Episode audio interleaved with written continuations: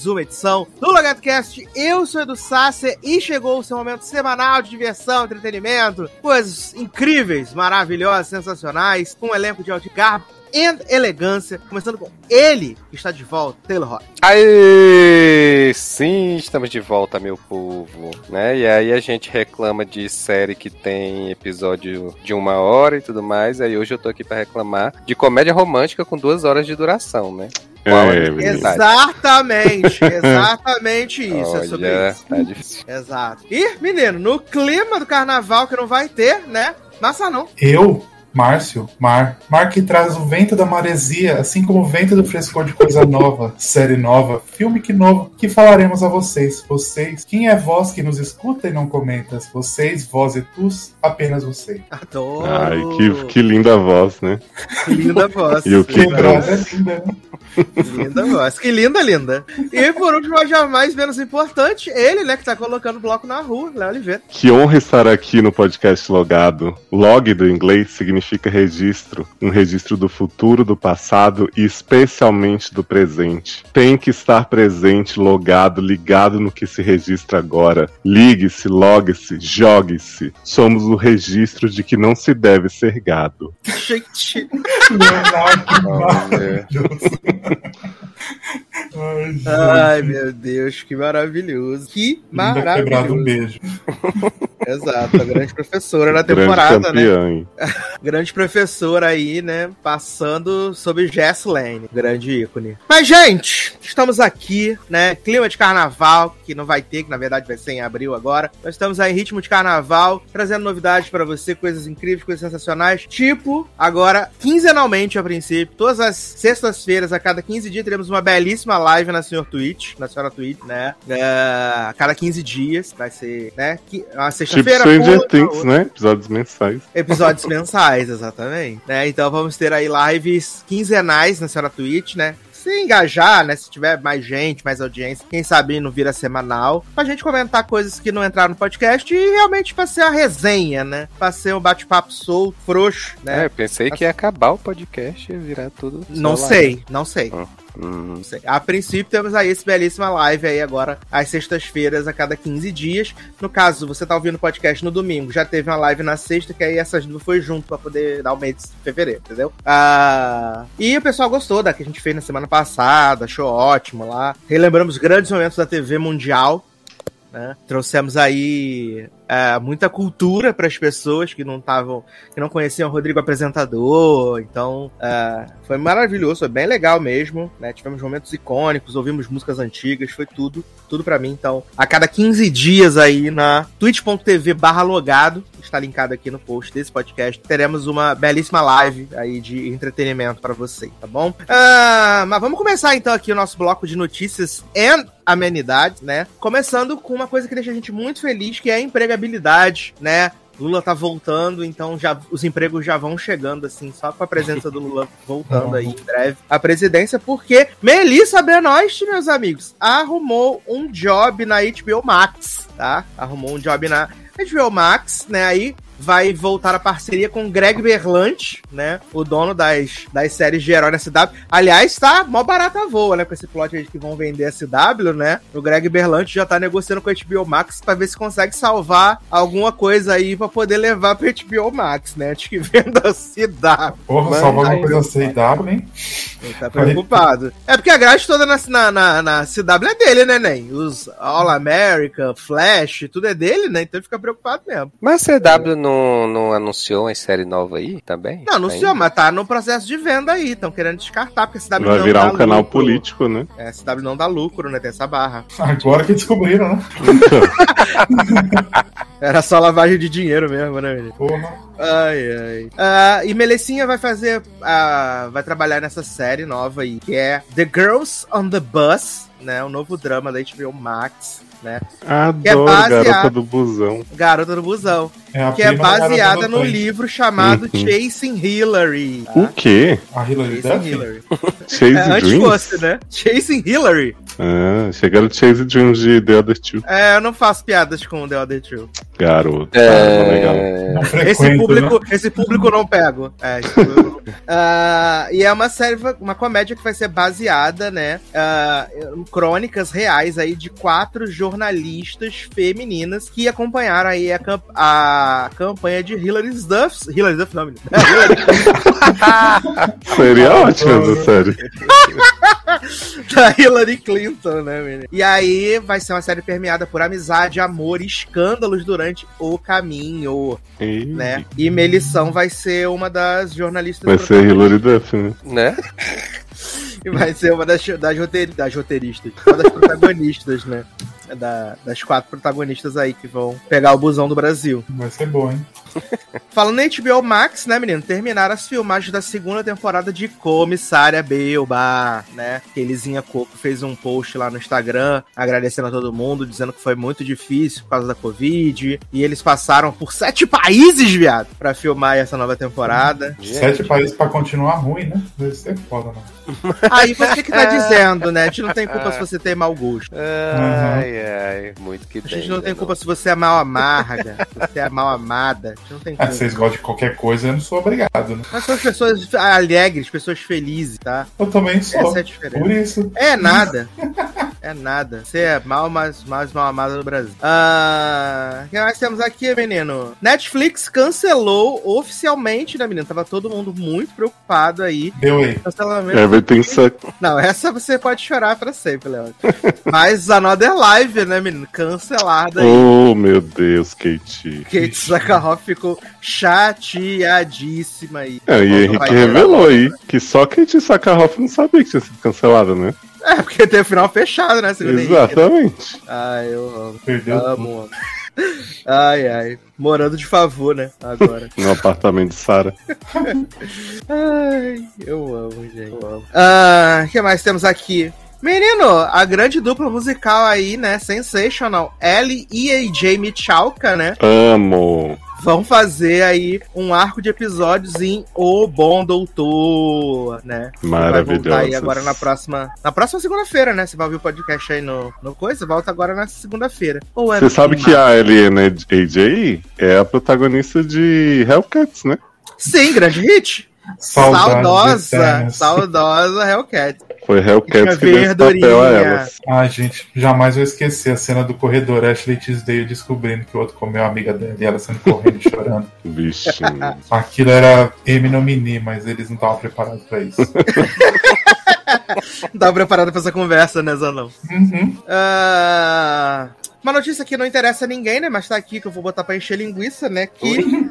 É, ninguém interessa porque ninguém, porque o brasileiro não assiste daytime shows dos Estados Unidos, né? Assim, são pessoas, poucas pessoas que assistem daytime shows dos Estados Unidos, né? Mas confirmaram aí que a a Wendy Williams, né? Que tem um talk um desses daytime shows lá nos Estados Unidos há 13 anos, né? Tá na 12 segunda temporada. Ele foi cancelado, né, agora. E já contrataram a suta dela, que vai ser a Sherry Shepard. Ah, ela entrou pra, tipo. Ah, irmã do Derek.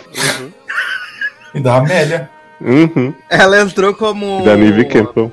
como esses gu- guests, né? que Tem muito disso, né? O cara vai tirar uma semana de folga e, e fica a galera lá cuidando do programa, né? Apresentando e tal. É tipo Só que a Fátima com substituto. Isso, tipo a Fátima, mas a Fátima, no caso, ela é a guest host, né? Nunca tá disposta a trabalhar. Mas aí a Wendy Williams, é, o programa foi renovado para a 12 temporada, né? Começou ah, no final do ano, ali em outubro, e desde então ela não apresentou nenhum dos programas, já tá com problemas de saúde sério, um rolê aí com a tireoide e tal. E aí o que, que a Fox decidiu fazer então, né? Ela, cancelaram o programa, ele vai ficar no ar até maio ali, né? Porque tem contratos, coisas a cumprir. E aí a partir de setembro vai, tipo, ser a mesma equipe, toda a mesma coisa, a mesma estrutura, só que uma das guest hosts, né, que foi a Sherry, ela vai assumir o programa aí que vai ter o nome dela agora, né? Vai ser o The Sherry Shepherd Show, né? Grandes hits aí maravilhosos. Ah, menino, saiu aí a data, né? E as primeiras imagens da série mais aguardada da temporada para Leoz, que é The Wilds, Vidas Selvagens. Ai, adoro esse- essa fake news que ele criou, que eu gosto dessa porra. Você gosta, né? Você gosta assim? Eu não, nem vi. Claro que você viu, né? Você que contou o plot final. Eu pulei pro último. Para de ser doido. É verdade. não sei, não tava junto com você assistindo. Eu vi um pedaço do primeiro e o final do último. E aí, né, menina, ela volta no dia 6 de maio, né? 17 meses depois da estreia da primeira temporada. E mais ou menos o que a gente já imaginava, né? Porque a cena final é a gente vendo lá que a mulher do Brothers and Sisters tinha um monitor lá e as meninas estavam no projeto Eva, né? E a gente via que tinha um projeto Adão com meninos também no mesmo esquema, perdidos na ilha e tal. E as primeiras imagens já mostram aí o elenco masculino, né? De jovens que vai, vão estar aí together, né? Na The próxima Wilds é aquela das meninas caíram do avião? Isso, isso. Ah, tá. Ficam bebendo Coca-Cola e tal. Sim, plot, Agora o Que projeto também pode é se confundir com Yellow Jackets, né? né? Então. Só que sem a parte do reality. A menina NBC mandou avisar aí, né? Que a segunda temporada de Labreia vai ter mais episódios, né? Gente. Depois do grande sucesso que foi a primeira temporada. E como terminou a primeira temporada, Sassi? Não sei, né? Que eu não assisti, né? Mais jovem, eu tava contando contigo. Tem na Globoplay, gente. Depois a gente assiste. Se tivesse pedido, o Henrique tinha dado resumo pra mim. contar. Ah, e aí eles aumentaram a temporada, né? A primeira temporada teve 10 episódios, segunda vai ter 14 episódios, né? 4 a mais. E ah, a série é gravada na Austrália, né? Ela não é gravada aqui, ela é a parceria com o governo australiano, um rolo aí. Então o que, que pode rolar? Podem ser exibidos sete episódios esse ano e sete episódios só no ano que vem. Né? Aí, pra, pra menina Labreia, grande hit aí que todo mundo É igual o Stranger Things, né? Vai dividir a temporada aí. Exatamente, Stranger Things aí, né? Depois de deixar o povo nervosíssimo, né? Com a possibilidade de episódios mensais, né?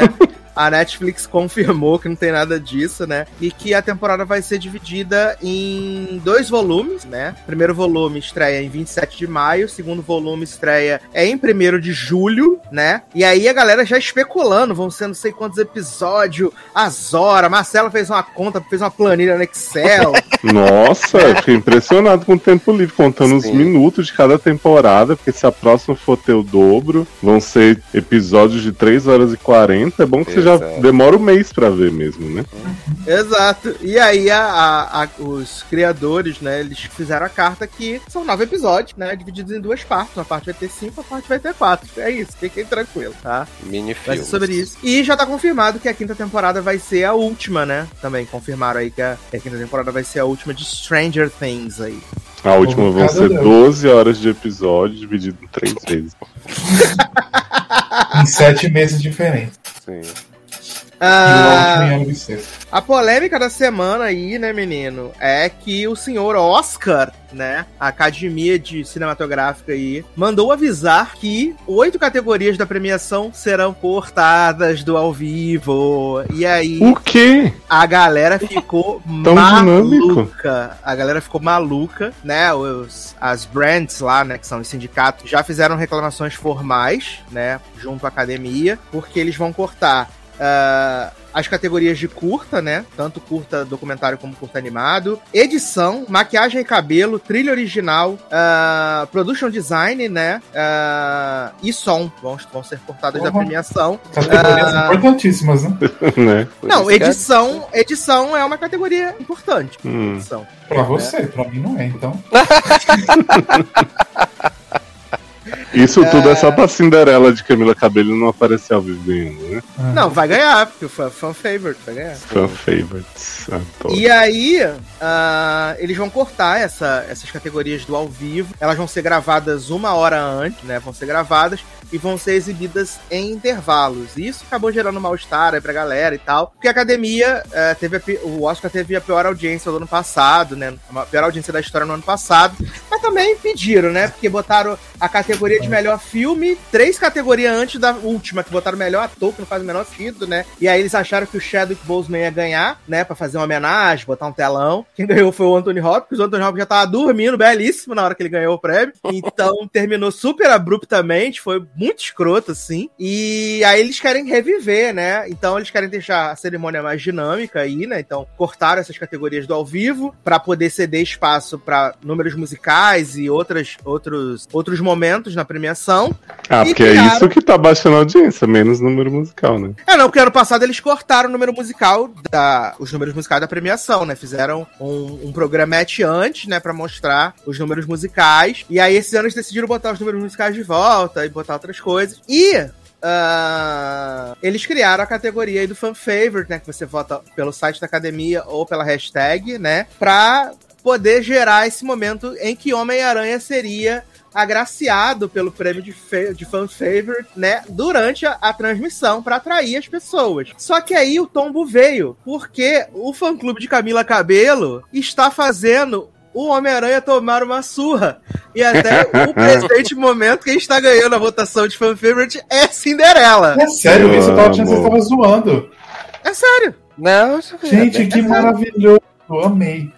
Mas quem ganhar, quem ganhar essa categoria vai ganhar um Oscar ou é um prêmio? Não ganha um? Oscar, mas vai ser anunciado que o filme favorito dos fãs do ano tal é o tal na, na premiação ao vivo, né? E aí eles fizeram isso pra Homem-Aranha poder aparecer na cerimônia, já que não foi indicado é, na categorias importantes, É, né? Foi porra. indicado só a, a efeitos visuais. Ai, Só que aí eles não contavam com a força dos cabelers, né? E aí. Ai. Daqui Então, a pouco eles deixam a enquete oculta e falam que teve 800 milhões de votos por Vão chamar o Boninho, né? Pra botar aquele, aquele Boninho, logo, ajuda sei aqui. quantos votos, né? Por minuto, né? Vão fazer Aí, mutirão, dizer, ah, Ludmilla chamou de última hora pra Homem-Aranha. Ludmilla vai fazer falam. Sessions, né? E dar ingresso pro show, né? Pra votar em Homem-Aranha. A Anitta Ai, vai meu fazer coisa show. Boys Don't Cry Tour. Ah, não sei pra quem, né, menino? The Blacklist foi renovada para a décima temporada. Caralho, essa porra existe Meu ainda. Deus do céu, gente. É, foi uma grande surpresa lá no grupo, né? Quando surgiu que Blacklist ex- existia ainda, né? E tava pra aí. mim é sempre uma surpresa. E aí vai pra décima temporada, né? Quem confirmou foi o James Spader, que ele teve no. Teve, acho que foi no Stephen Colbert essa semana. E aí ele anunciou que, que tá renovada pra décima temporada. Mas Haja é isso, lista, né, gente? menino. A lista Então, não acaba. Não James Spader deve ter menina? feito um pé de meia com essa série. Ah, tu lembra que alguns anos atrás a Netflix comprou cada episódio, na época eram cinco temporadas, cada episódio de Blacklist por um milhão pra poder ter na plataforma? Meu Deus. Gente, isso é uma audiência, né? Hoje em dia não dá mais não, tanto que ela é uma série de sexta-feira, né? Lá nos Estados Hum. Unidos. Hum, Mas é porque ela vende muito pra, pra fora, né? Então vale o, vale o investimento no salário do James Spader, né? Que é a única coisa tem. É tipo Dynasty, né? Que vende mais pra fora do que pra dentro. E, Ah, tipo, icônica, todas as séries da CW, né? Ah, hoje saiu aí a data, né, da temporada, da parte, da segunda parte da temporada final de Ozark, né? Os Ozarks como os nervosíssimos, assim, ansiosos pra A primeira parte só se falava de outra coisa. Tem uns três anos que tá saindo a última temporada de Ozark também. Sim. Mas agora parece que é de verdade, menino. Dia 29 de abril estreiam aí os sete episódios finais do grande hit Ozark, né? Ai, amo. E aí ele vai Só. Ozark maravilhosos, como os Naomers. Espero que a gente tenha a chance de ver a menina como é o nome da atriz? Julia Garner, com Julia roupa da Garner. Zara, né? Comprometeu A grande vencedora 20 do. Oscar, né, Julia Garner? Sim. Ah, Meninos, vocês viram que hoje saiu o trailer do live action de Os Padrinhos Mágicos do Paramount Plus? Menino, eu vi a notícia, mas não assisti o trailer, não. Saiu, menino, saiu. Eu não vou botar o trailer aqui porque o YouTube vai derrubar, vai ser um inferno, mas na live de sexta-feira a gente assistiu o trailer ao vivo. E vai ser uma mistura de live action com animação, né? Os Padrinhos Mágicos ser animados, né? Animados 2D, ser animados 2D. E aí o time agora, ele é um jovem adulto que tá indo pra faculdade e a protagonista vai ser a prima mais, uma, uma prima mais nova dele, né? E aí o trailer é ruim, né? E, Ah, não acredito. Como assim? e estreia dia 31 de março, né? No Paramount Plus nos Estados Unidos. Aqui no Brasil ainda não temos data de estreia. Mas vai estrear. Grande hit, né? menino? Quase não vai ser vergonhoso o menino na faculdade com padrinhos mágicos, né? Não, ele não vai participar, né? Ele só aparece no piloto. Pelo que dá a entender. É a prima que vai ser a É a prima que vai ser a protagonista Hum. agora. A afilhada. Bacana. Entendeu? Mas vamos começar então, falar da nossa pauta maravilhosa. Fora da pauta, obviamente, primeiro pra começar, porque vamos trazer aqui o penúltimo episódio da temporada de Euphoria, né? Que foi um grande surto coletivo, porque tivemos a peça de Lexi aí, né? Que vai ser em duas partes, né? A gente vai ter, teve essa primeira parte agora e vai ter a segunda parte. No domingo, quando você estiver ouvindo aí, vai ter a segunda parte, que é o episódio final da temporada. Que Lexi decidiu fazer aí sua grande peça, né? Que a princípio ia ser Oklahoma, né, menina? Isso que eu fiquei mais impressionado, ia ser Oklahoma aí, né? A, Ia? a peça. Ia. Você não lembra que a menina até tava vestida lá? Não, eu não lembro de nada, porque eu também descobri que Lex tem fãs, né? Ela falou, gente, melhor Exato! sua série. Eu falei, gente, a mulher apareceu três vezes durante A duas Anitta tava sendo atacadíssima falar mal de Lex em inglês. Eu amo falando inglês a mulher. Tem euforia no Brasil também, minha filha. Pode falar português. Nossa, que maravilha. Mas é porque no caso a Anitta tava falando com os fãs dela americanos. Não tá falando com os fãs Sim, brasileiros. ela tem duas fanbases, os Anitters e os Anitters. Anitters, entendeu? Anitters. Anitters. E aí, menina, ela fez a peça lá, né? Our Life, e que ela vai representar a galera, né? A, galera lá. E aí, tipo, é vários surtos, assim, coletivos delas. Como ela se sentia re- trocada da- pela Ru por causa das drogas, né? Mostrando que ela e a, a Sidney Sweeney têm daddy issues, principalmente a Sidney Sweeney, né? E aí o Sam Levinson, menino, ele largou a mão. Ele já entregou pra Deus a segunda temporada dessa série. Ele já entregou pra Deus. E aí o auge foi uma cena que ele coloca Nate e Max Team com o Max Team enrabando Nate, né? Oi? E aí, é, Uhum. aham. Via. Pai e Mas, filho? Mas na peça? Mas aí ele acorda, assim, era um sonho. Era um Hum, sonho. que bom. Era Nate um sonhando em ser rabado por seu papai. Meu um Deus do céu. Exato. Ele entregou pra Deus aí.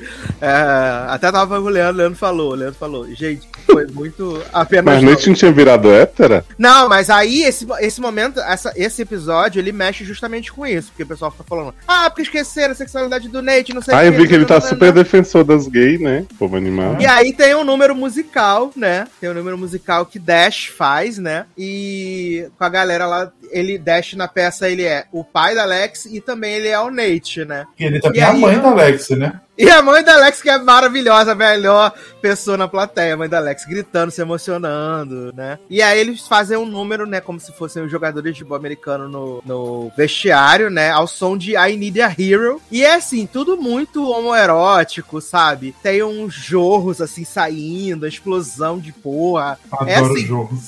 surreal, surreal. E aí o Nate sai no meio da peça, né? Sidney Sweeney vem atrás dele e ele fala assim: essa porra foi muito homofóbica. Aí ele, isso é tudo culpa sua. E termina com ela por causa da cena que a irmã fez, né? E aí, Zanon, no privado, a gente tava conversando, e Zanon falou assim. Achei essa cena muito problemática. Ela é, ela é uma cena muito bem feita? É muito bem feita. Uhum. É, é muito coreografada. Assim, eu assisti com a mão na boca. Falei, gente, não é possível. Isso é muito, é muito surto, assim. Muito Foi surto. maravilhosa a cena. Em si, a cena é muito boa, mas. Mas, né? Fala aí, né? Mas, assim, né? O cara esquece a temporada inteira de falar da sexualidade de Nate, né? Esqueceram do churrasco sobre tudo. Não falam um A, e aí chega na peça e fala: Ah, caralho, ele é viado, vamos todo mundo zoar porque ele é viadinho. haha." Tipo, vai se fuder, né? E eu acho que até os atores que estão assistindo lá, concordando com aquilo, eu achei uma meio bosta, assim. Você tá concordando com a, a merda de uma série que fala. Tá certo que eles dão uma romantizada em droga, tem tudo isso, né? Uhum. Mas eu acho meio problemático você fazer uma cena dessa em que você não comentou sobre nada durante a temporada. Mas é, você não lembra, você não é ele, ele sexualiza as adolescentes, acha que droga é bonita e tudo isso, né? Então, vamos esperar o quê, né? Eu não espero nada. Só o pior, né, Zanon? Uhum. E aí terminou assim, né? E tá todo mundo lá assistindo. Só um ponto positivo desse, desse episódio: que Julius está belíssima com seu corte de cabelo. Maravilhosa. Então, mas eu, eu falei, eu tava falando com o Edu, o episódio em si não é ruim, é legal, só que tem essa parte ruim, mas o resto, assim, essa peça do surto que tá essa porra dessa série, então, tipo, pelo menos você fala, ah, vamos levar pra farofa, porque é o que tem pra hoje. De resto. Exato. E eu acho que Sidney Sweeney tá maravilhosa durante essa temporada. Tive que assumir agora, porque a bicha tá entregando. Mas Edu não. fala que ela tem cara de sofrer sempre, né? É só cara de choro. né? Só a cara de choro. É, é, é a cara de choro standard que ela tem. Ah, Eu acho que ela é boa, acho que ela com Sabe por quê? Porque ela não ela fez vai outra coisa nessa. Ela não fez outra coisa nessa temporada. Sim. Ela só, fa- ela só fez isso nesse- nessa temporada. Ela não fez coronga, né, no espelho, né? tem grandes nuances e tal. Viado, pra mim, o meu cu caiu da minha bunda quando eu descobri que eu não tava ligando, né? Que a patroa da, da menina lá, que eu tô, acho que tá doida pra chupar a buceta dela, é Minka Kelly, viado. Sim, viado, Minka Kelly lá na série, na hora que ela Falei, um gente, grito. como assim? Como que Minka Kelly passa desapercebida? Ah, E você não achou muito militante quando a, a. Como é que chama? A menina, essa aí que namorava o Nate, que não tá mais namorando? Maddie. A Mary falou pra, pra Cass, falou assim, nunca foi sobre o Nate, sobre a, amizade, a nossa amizade, que eu falei, ah, tá bom, agora Aham. foi sobre amizade, né? Exato. Pensando em que levar a arma pra escola, dar um tiro na garota, mas era sobre amizade. E Barbie Ferreira lá, né? Só fazendo essas A. Barbie Ferreira só faz figuração na série, né? Prestes Igual a Tom atender o. Big Fone, né? E amo que a sósia dela na peça apareceu mais durante esse episódio do que Barbie Ferreira na segunda temporada inteira. Exato. E aí, Zendaya, eu depois da overdose, tá viva? Tá viva, menina. Tá Ah, viva. agora ela tá limpa, né? Tá ficando limpa. Ah, Tá do Ah, nada, é? ela virou coisa. Aí a mãe dela falou assim: olha, o melhor foi a mãe dela. Falou assim: então, se você quiser se drogar até se matar, liguei o foda-se, viu? Vou cuidar da que você não lá. tá valendo a pena. Não, e foi maravilhoso também que a gente falou de Barbie, né? Aí o Sam Levinson meteu um plot na história de que ela tá com câncer no cérebro. E aí a gente não sabe se isso é real, porque ela tava querendo terminar com o Dash, ou se isso é mentira. A gente não sabe. Porque Não, é, uma- é mentira, uma- né? é um- Porque é um negócio tão de mau gosto e tão because no reasons que a gente não sabe. Porque a gente sabe que ele odeia a, Barba, a, a Barbie Ferreira, né? Nesse momento. Falam mais, ó, barraco aí nos bastidores. Por isso que ele cortou todas as cenas dela, todas as falas dela. E meteu essa. Então eu não duvido, não, Zanon, dela tá com esse câncer aí e morrer. Ela morre, mas Bruno morre. né? Vai morrer do, do nada, ela vai virar drogada e ela vai morrer antes da Ru. Aí eu falei, gente, não é possível. Não é Aí tem a morte do Fez que vai acontecer, parece, né? Vem aí, né? É, ou ele vai morrer, ou ele vai ser preso, né? Das duas, uma. Novo grande personagem, todo mundo ama também Fez, né? Caga grandão sempre pra ele. Grande romance, ele e Lex, né, gente? Os grandes protagonistas da temporada.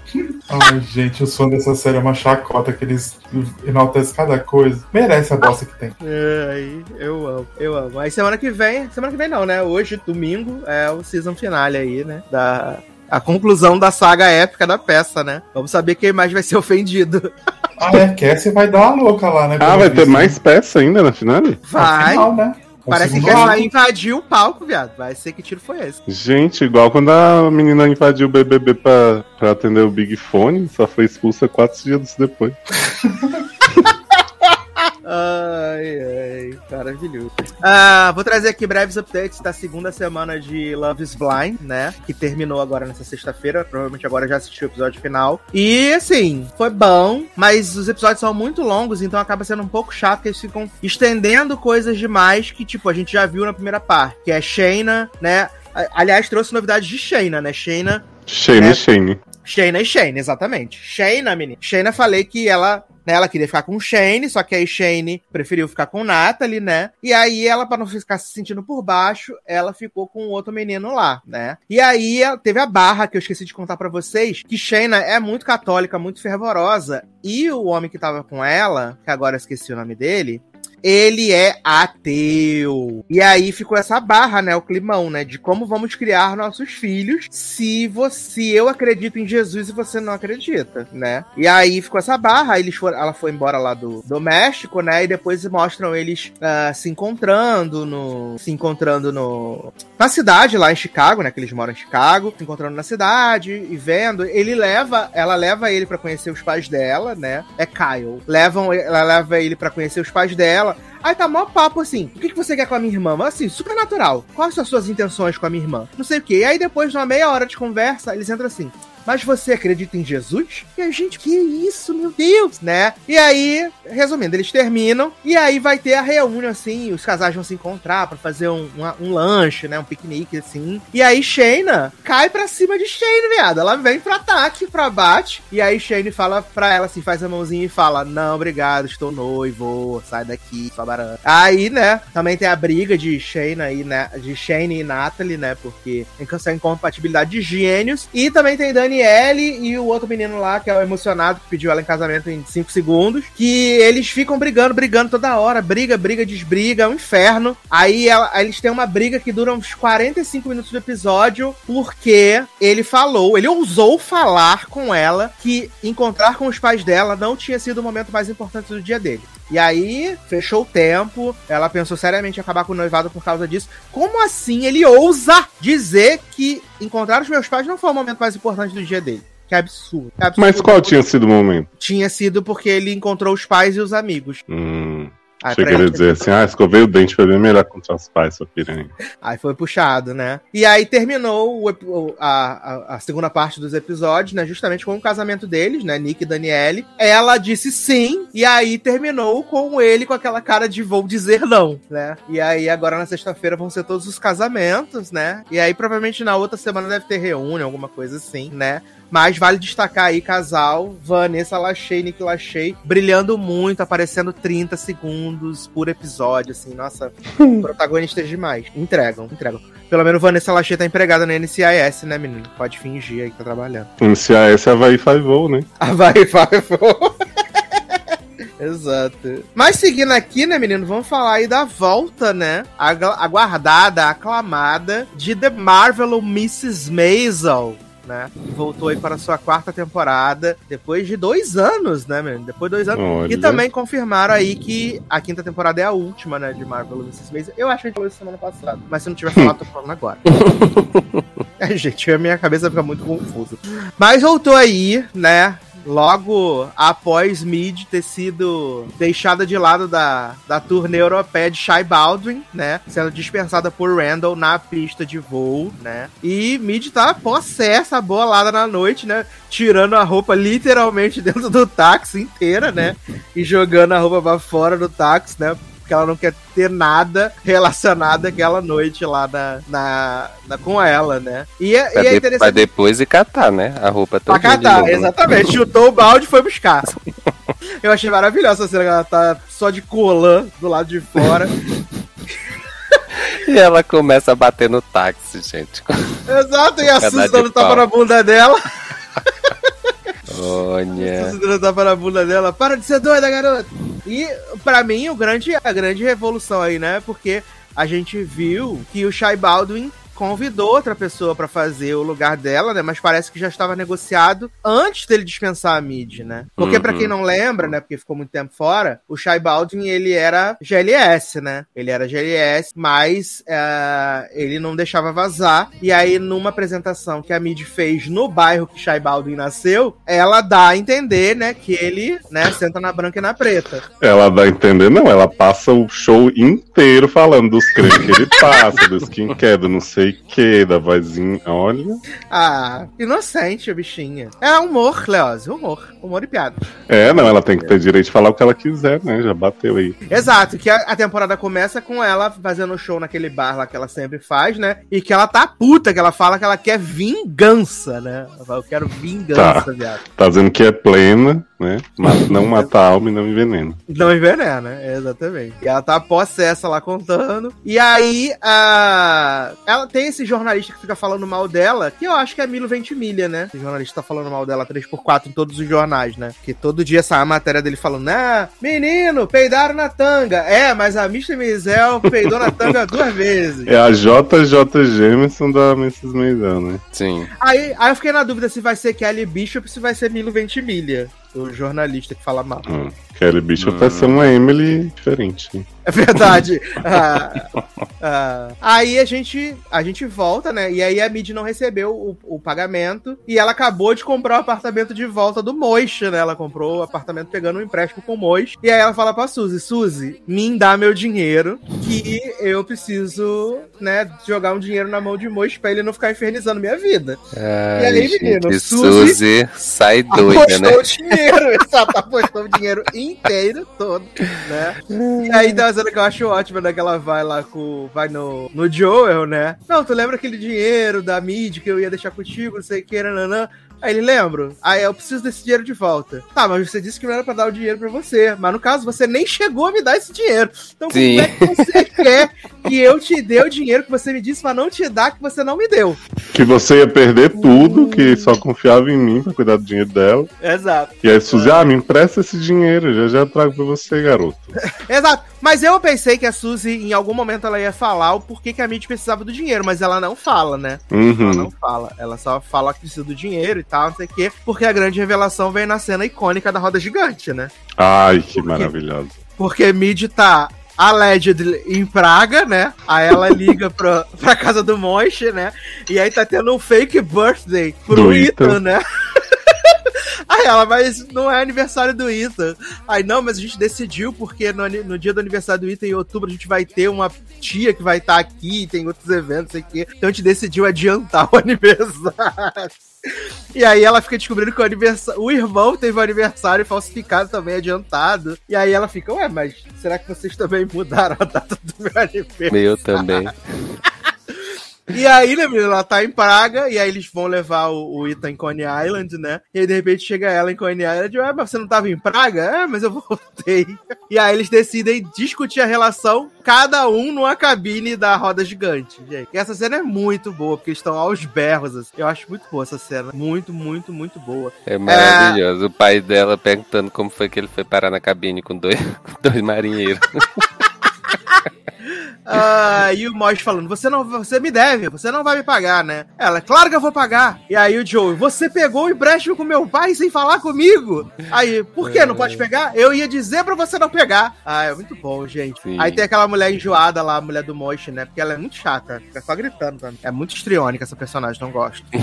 Perguntando Assim como o crianças- Mosh, né? Exato. A- a- o núcleo da família do Joel é muito cansativo. Eles ainda estão morando juntos, os pais da Mid com eles? Não, Não, né? até, Ai. até, o, até, o, Não, até o segundo até- episódio, né? é, no Ah, segundo episódio ela chama. Você não viu o segundo episódio, não, Nelson? Vi não, mas pode falar. tá? Ah, a, a... no Pode segundo falar, epi- Taylor. Não, porque no segundo episódio aí a, a Mid chega pro, pros pais dela, né? E aí como ela pegou o apartamento de volta, ela convida os pais dela pra voltar a morar com ela, né? E aí, Aí E sim, aí? esse é o humor que eu quero. Só que eles só vão aceitar se. se eles, dis- se eles disserem, né, na, na vizinhança e pra todo mundo, que foram eles que chamaram A Mitch vai morar com eles. a Mid Claro. pra morar com eles, né? Ah, eu Senão vai ficar dois. muito feio pra eles, né? Exato. Ser sustentado pela filha, como assim? Sim. Aí tem a cena maravilhosa dela indo roubar leite do vizinho, né? E, o e a vizinha chegando. Na hora. Como assim roubar leite, Brasil? É porque quando ela volta pra vizinhança, ela vai nos lugares e aí ela fala assim: ah, voltei a morar aqui, não sei o quê. A minha conta tá aberta ainda. A pessoa, ah, tá sim, não sei o que. Ela, mas eu queria aumentar a minha conta, né? De Uhum. 10 dólares pra 25 dólares. Aí ela vai no leiteiro, no paedeiro, no açougue, não sei o quê. Aí ela pergunta pro Ita, ah, Ita, o que você quer tomar café? Aí ele fala assim, quero cereal. Aí quando ela abre a porta, ela vê que não tem leite na porta dela, só dos vizinhos. Por Uhum. quê? Porque quem era o dono da conta era o Joel. O marido. E aí, sem autorização do Joel, eles não poderiam aumentar a conta dela. Então eles preferiram Gente. nem entregar. Aí ela vai pra pegar o leite do vizinho. E na hora que ela pega, a vizinha vem, aparece. Aí ela fala: Não, é porque eu fiquei com medo de estragar, ia colocar na geladeira. Na já geladeira. chegou." Ia, ia pegar o de todo mundo, né? E botar na geladeira. Exato. E aí a vizinha disse que, que ficou sabendo que os pais dela convidaram ela pra, pra morar de volta. Pra morar com ela. E é maravilhoso que ela faz a arrumação do quarto, né? A, a casa inteira ela faz Ai, que- que era. E aí no quarto, tipo, ela coloca a cama no meio do quarto, com a cômoda de um lado, a mesinha do outro. Aí a, a Imogen fala assim: por que, que esse quarto tá desse jeito? Aí ela, não, porque foi o quarto onde o Joe me, de, o Joel me deixou, onde ele assumiu Sim. que me traiu, então eu preciso de um quarto novo. Aí ela, tá, mas não dá pra você ficar assim. Ele, "Cla- ela, claro que dá. E aí toda hora ela- que ela vai passar, ela bate no, na, na, Na, cama, cama, né? bate na quina das mesinhas. É maravilhoso, assim. É muito humor e piadas interessantes. Meu Deus do céu. E aí ela tá. Ela tá queimada na roda, né, menino? Dos comediantes, porque ela quer falar só o que ela quer. Então ela vai lá no. Até numa casa que ela já tinha ido na primeira, na- na- nas Sim. temporadas anteriores, né? Uhum. E aí a Suzy pergunta pro cara, ah, tem como arrumar um espacinho aí pra ela e tal, não sei o quê. E aí o cara fala, não, ela foi demitida da turnê do Shai Baldwin, não sei o quê, nananã. Aí elas ficam lá tomando uns drinks, vendo os comediantes falar, e aí elas ficam debochando, né, que tipo... A Mid sabe todas as piadas que os caras vão contar, porque é sempre Sim, isso. sim. Aí a Suzy tranca um dos comediantes do lado de fora, a Mid sobe no palco e começa a fazer várias piadas sobre palmolescência, homem que não dá no couro. Uhum. Aí é, os caras expulsam ela do coisa e ela vai presa. Bom, Ela vai É. presa. Aí ela Nunca na show- história de Mitch, né? Isso Sim. Nunca antes. E aí ela vai no. Ela vai no, na cadeia, fica fazendo show lá pras presidiárias. E aí toda vez que ela fala alguma coisa que os homens não gostam, vem o policial e fala: não sei o quê. uh, Linguagem. Linguagem, é. Ah, Aí a Suzy paga a, a pia- fiança dela, né? Tirando ela da prisão e tal. E aí ela fala que, tipo, ela só quer fazer shows onde ela possa falar o que ela quiser e tal. Não quer ter nenhum roteirinho pra agradar os homens e não sei o quê. E aí a, a, a Suzy fala, mas vai ser muito difícil e tal. Ela, mas a gente vai tentar. E Suzy vai lá na. Vai atrás de Su Sylvester, né? sim. Sylvester tá internada, internada numa clínica, porque allegedly né, ela teve um breakdown, que foi publicista dela, empresário dela, todo mundo concordou que ela deveria dizer que teve um breakdown por causa do fiasco da peça dela na Broadway, né? Uhum. Aí a Suzy vai lá ah, pedir pra fazer o distrato do contrato, né? eh, da, de agenciar ela e tal, não sei o quê. Aí essa Silvestre fica, não, porque a gente vai ser muito feliz juntos, não sei o quê. Aí ela pensa que conseguiu fazer o Silvestre assinar o contrato, e o Silvestre botou o quê no contrato? Ai, não lembro. Ah, Botou- fucking Lucille Ball, alguma coisa assim. Isso, exato, verdade. Botou alguma coisa no contrato lá. Foi. Aí ah, ela tentou fazer esse distrato, ao mesmo tempo que ela tá. Ela e a irmã estão tentando recuperar o dinheiro, Recuperar. né? Recuperar o dinheiro de Da mídia casa que elas botaram fogo, né? Da casa que elas botaram Isso, fogo. Exatamente. Que ela não Achei esse plot o pior. Já falo. É, Leose não gostou muito. Ai, ai, não gostou achei, muito, achei, achei mais repetitivo, menos, né, Leose? É porque eles pegaram, Taylor, aquela cena que elas duas chegam e tem um cara que entra no corredor, meio de espionagem e tal, o cara Sim, da seguradora. Uhum. É uma cena igualzinha a que o pai da Mid teve, com a história da espionagem do trabalho dele e tal, das coisas que a, que a Mid tava dizendo no stand-up. Hum, verdade. E igual as que o Joe tem com o povo lá, da, da máfia coreana do, do restaurante dele. Então, acho que tá Ah, um pouco tá. de espionagem, né? Exato. E o Joe tá nessa Entendi. barra, né? Que ah, o bar tá fazendo muito sucesso, né? E os, os donos do, do local lá em Chinatown querem que o bar faça menos sucesso. Sim. ah, que tá atrapalhando Joe, lá né? o- os negócios paralelos. Joe, inclusive, eu não sei o que é que faz nessa série ainda, né? Porque. Tá namorando agora. Mas, gente, mas olha o plot dele mais isolado. Tá, e pra né? guardar o dinheiro de Mid, que não existe. É que ele Sim, é o suporte da for. mídia, né? Ele é o suporte da mídia. Ai, ai. Porque a Suzy não consegue lá o dinheiro. Aliás, bota a irmã dela pra transar com o cara do. Transar não, né? Não, Que mas ela- ela que disse que irmã- não era pra irmã- transar. Exato, a irmã começa a transar porque ela quis, não era pra Sim, transar. Exato. Mas aí ela falou: Você sugeriu, não sei o quê. Ela não sugeriu que você transasse, só sugeri que você flertasse com ele. né? Ela, mas eu consegui até um emprego. Ela, que emprego? Ela, agora eu sou recepcionista aqui na agência de seguro. E aí na hora do almoço eu faço algumas coisas pra ele com a mão. Essas, você é recepcionista na seguradora que a gente fraudou o seguro por conta da. Ai, meu Deus. É muito bom. E aí acaba que o Joel que dá o dinheiro, né? O Joel dá o dinheiro dele por ele mesmo, né? Pra, Uhum. pra mim de poder. a- Não, não quitar, né? Porque ela ainda deve o Moist, né? E aí tem até a cena bonitinha no final do episódio, né? Que o Tony Shalhoub recebe lá o salário dele como jornalista, né? Aí a. Mid chega, aí ele fala: Teve alguma coisa interessante? Ela, ah, fui presa. Aí ele, ah, de novo, né? Senta aí, né? meu?" aí ele recebi meu primeiro salário. O que, que você acha que dá? Que era receber meu primeiro salário? Aí ela, ai, que bom, não sei o quê. Aí ele, eu quero que você fique com ele todo pra você, né, pra poder ajudar nas despesas da casa e tal. Aí ela dá o, o- ele dá o cheque na mão dela, aí ela fala, mas isso aqui é o salário de uma semana toda? Aí ele, sim. Aí ele, o que que dá pra fazer? O que que dá pra ajudar na- nas contas na casa com isso? Aí ela, ah, dá pra comprar um ovo. Aí é, adoro dá que Mid virou a provedora. a provedora. Só que ela tá toda fodida também, né? Que tá devendo Deus e o mundo, né? Também. Uhum. Sim. Devendo Deus e o mundo, né? Mas é, ela e papai chegaram à conclusão de que é mais, é mais importante viver a arte, né? Fazer o que se gosta e ser um fudido do que ganhar dinheiro e ser infeliz. Chegou a essa conclusão no final do episódio.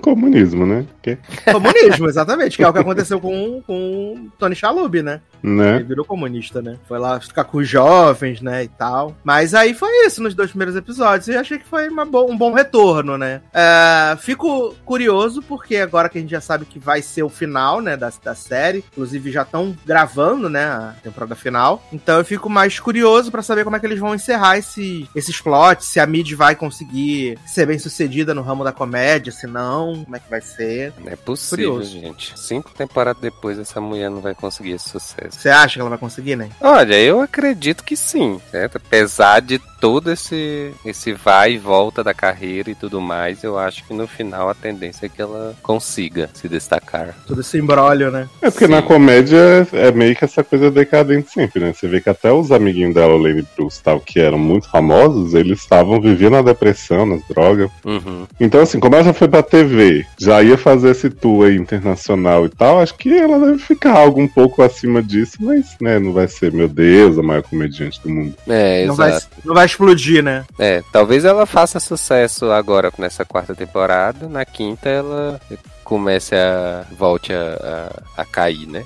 É, ou ela vai sofrer um bocado nessa temporada agora, na quarta, pra na quinta ser, tipo, O auge. o top topíssimo dela. Exato. Eu acho que, eu acho que tem tudo pra ser isso, sabia? De ser, tipo, agora ela galgando o lugar dela, né? Uhum. A, tipo, a season finale ser alguma proposta, alguma coisa super irrecusável. E aí, na quinta temporada, ser ela, tipo, desfrutando desse, desse local que ela vai chegar agora. Pode ser. Eu espero que ela fique rica, né? tá precisando, né? Exato. que, que humilhe bastante Mosh. É, porque se você parar pra pensar, se o Silvestre, ela é bem sucedida, mas ela.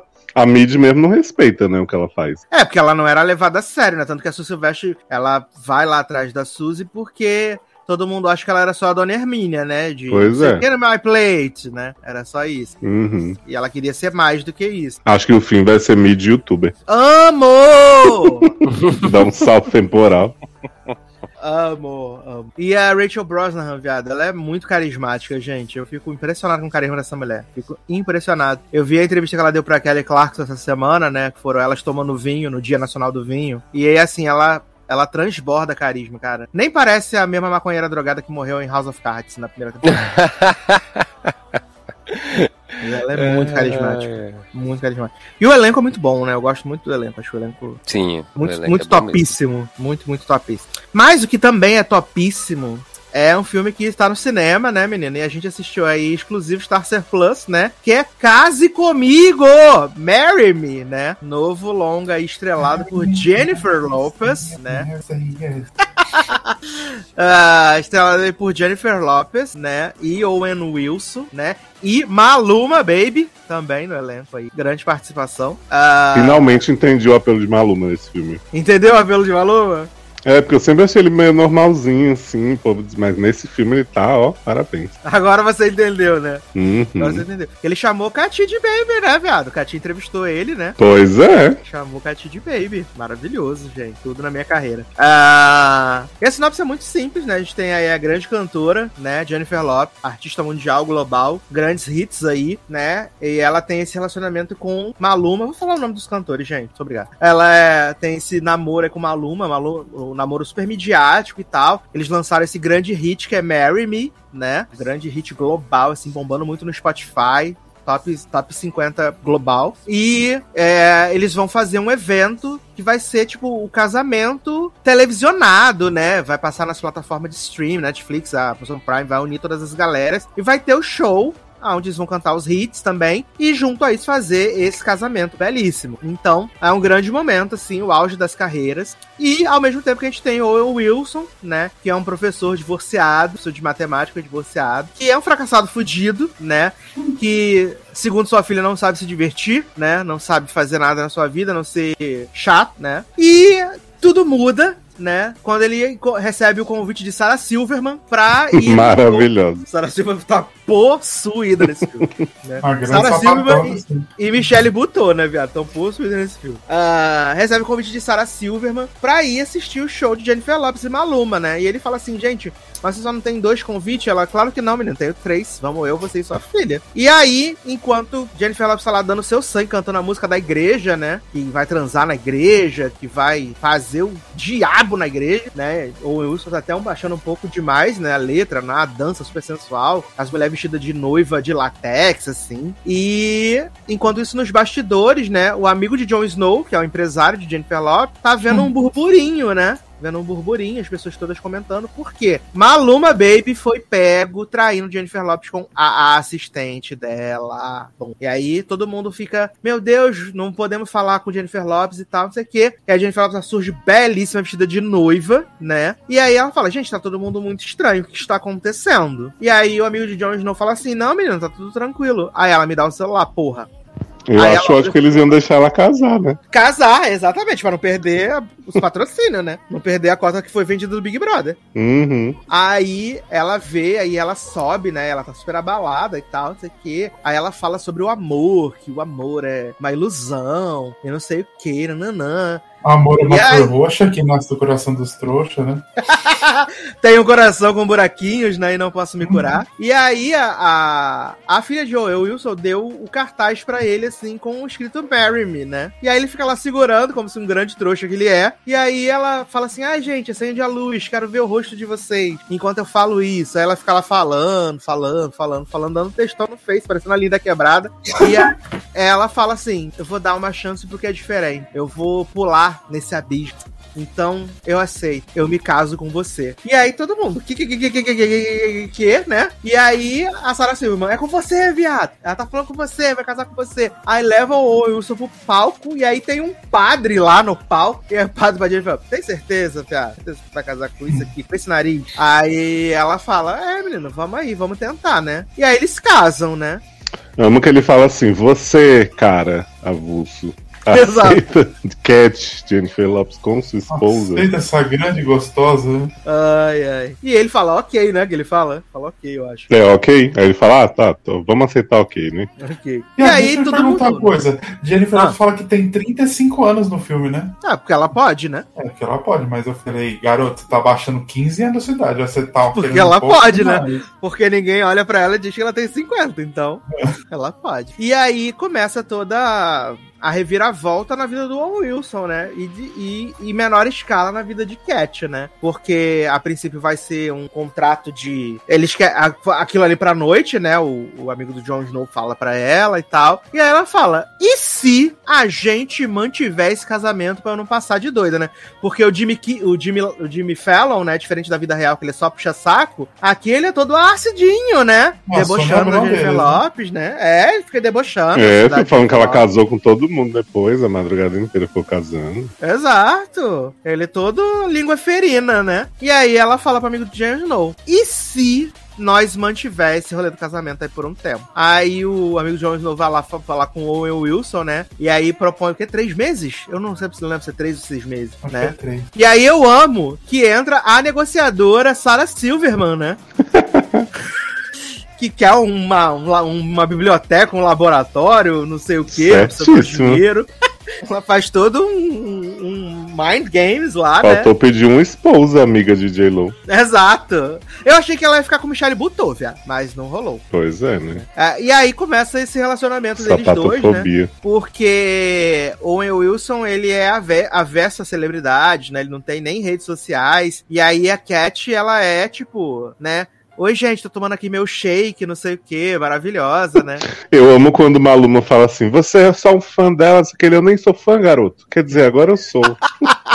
Exato. E aí, né, menino? A gente vai vendo, assim, essa, esse relacionamento deles dois que vai crescendo. E, obviamente, a gente. Eles iam se apaixonar, né? E, assim, eu achei o filme tão gostosinho, assim, uma sessão da tarde muito da bem feitinha. Eu Uhum. acho que falta dessas, dessas comédias, comédias românticas, assim, super bestinhas. Que a Jennifer Lopez já fez algumas, né? Algumas. Bo bo boa quantidade de comédias românticas desse tipo. Mas ela, é- eu acho que Principalmente ela, né? Ela é muito carismática. E apesar do Owen Wilson ser um loser e ser feio, deu liga e eu torci pelo casal. Ser feio, eu acho. Mas o Owen Wilson é feio, mas é um grande gostoso também. Eu fico impressionado, porque esse homem tem 90 anos e tá com 90 corpo, assim. anos. Olha. E eu, assim, eu amei, tipo, ela indo no trabalho dele conhecer as crianças e conhecendo Hum. a filha dele, e ensinando o negócio de dançar, e ensinando as crianças a como não ficar nervosa, né? Mostrando o vídeo dela do VMA, que ela esqueceu a letra. Eu achei muito fofo o filme, de verdade. Achei muito gostosinho. Ele não tem um grande conflito, assim, né? Ele é um filme que até o conflito principal dele, que é o fato que a gente fica esperando que a Cat vai voltar com uma Maluma em algum momento, né? É super on passant. E aí ela cria o grande hit On My Way, né? Pra ser o namorado que dá o, o número um pra ela, né? Da Billboard, né? Uhum. Tirou o We Don't Talk About Bruno do primeiro lugar. e eu achei muito fofo, assim, de verdade. Eu gostei muito do filme. E aí, meninos? Vocês que viram aí. Ah, menino, gostei. O que eu falei assim é aquelas comédias românticas meio nada a ver que a Jennifer faz, tipo aquele meio de Manhattan. É daquele nível, então é gostosinho de assistir. É como você falou, falta Mesmo filme Rato é assim, muito que- boa, né, gente? É, é como você falou, falta filme assim ultimamente que a Jennifer Lopez faz mesmo. E Uhum. aí é gostoso de assistir, porque não tem, é, ou é muito um grande plot, ou uma coisa muito avulsa. Tem horas que a gente só quer ver um negócio nada a ver, sabe? Não precisa ter um grande contexto, um grande conflito, uma grande É, ninguém com câncer, né? É, não precisa ter nada. Só existir uma historinha de amor bonitinha pra nós ver e tá bom. E é o que esse filme entrega, assim. Então, que você falou, em o em Wilson é horrível, o Jennifer Lopez é belíssimo. E eu torci pro casal o tempo inteiro. O tempo inteiro. Exato. Nossa, naquele final lá que ela tá com, o Jimmy Fallon, né? E o Maluma. E aí ela cai a ficha que vai- a menina fala que vai ter o, a competição de matemática, né? E ela sai correndo. Gente, é muito maravilhoso. Muito maravilhoso. Ela no. Ela pra pegar o ônibus, a Saura Silverman tentando convencer o, o motorista do ônibus. É muito foda. Eu adorei ela achando que podia comprar uma passagem de qualquer pessoa que estivesse no aeroporto, né? Falando no alto-falante. Como assim? Não pode fazer isso? Ai, ai. Minha senhora, isso é crime.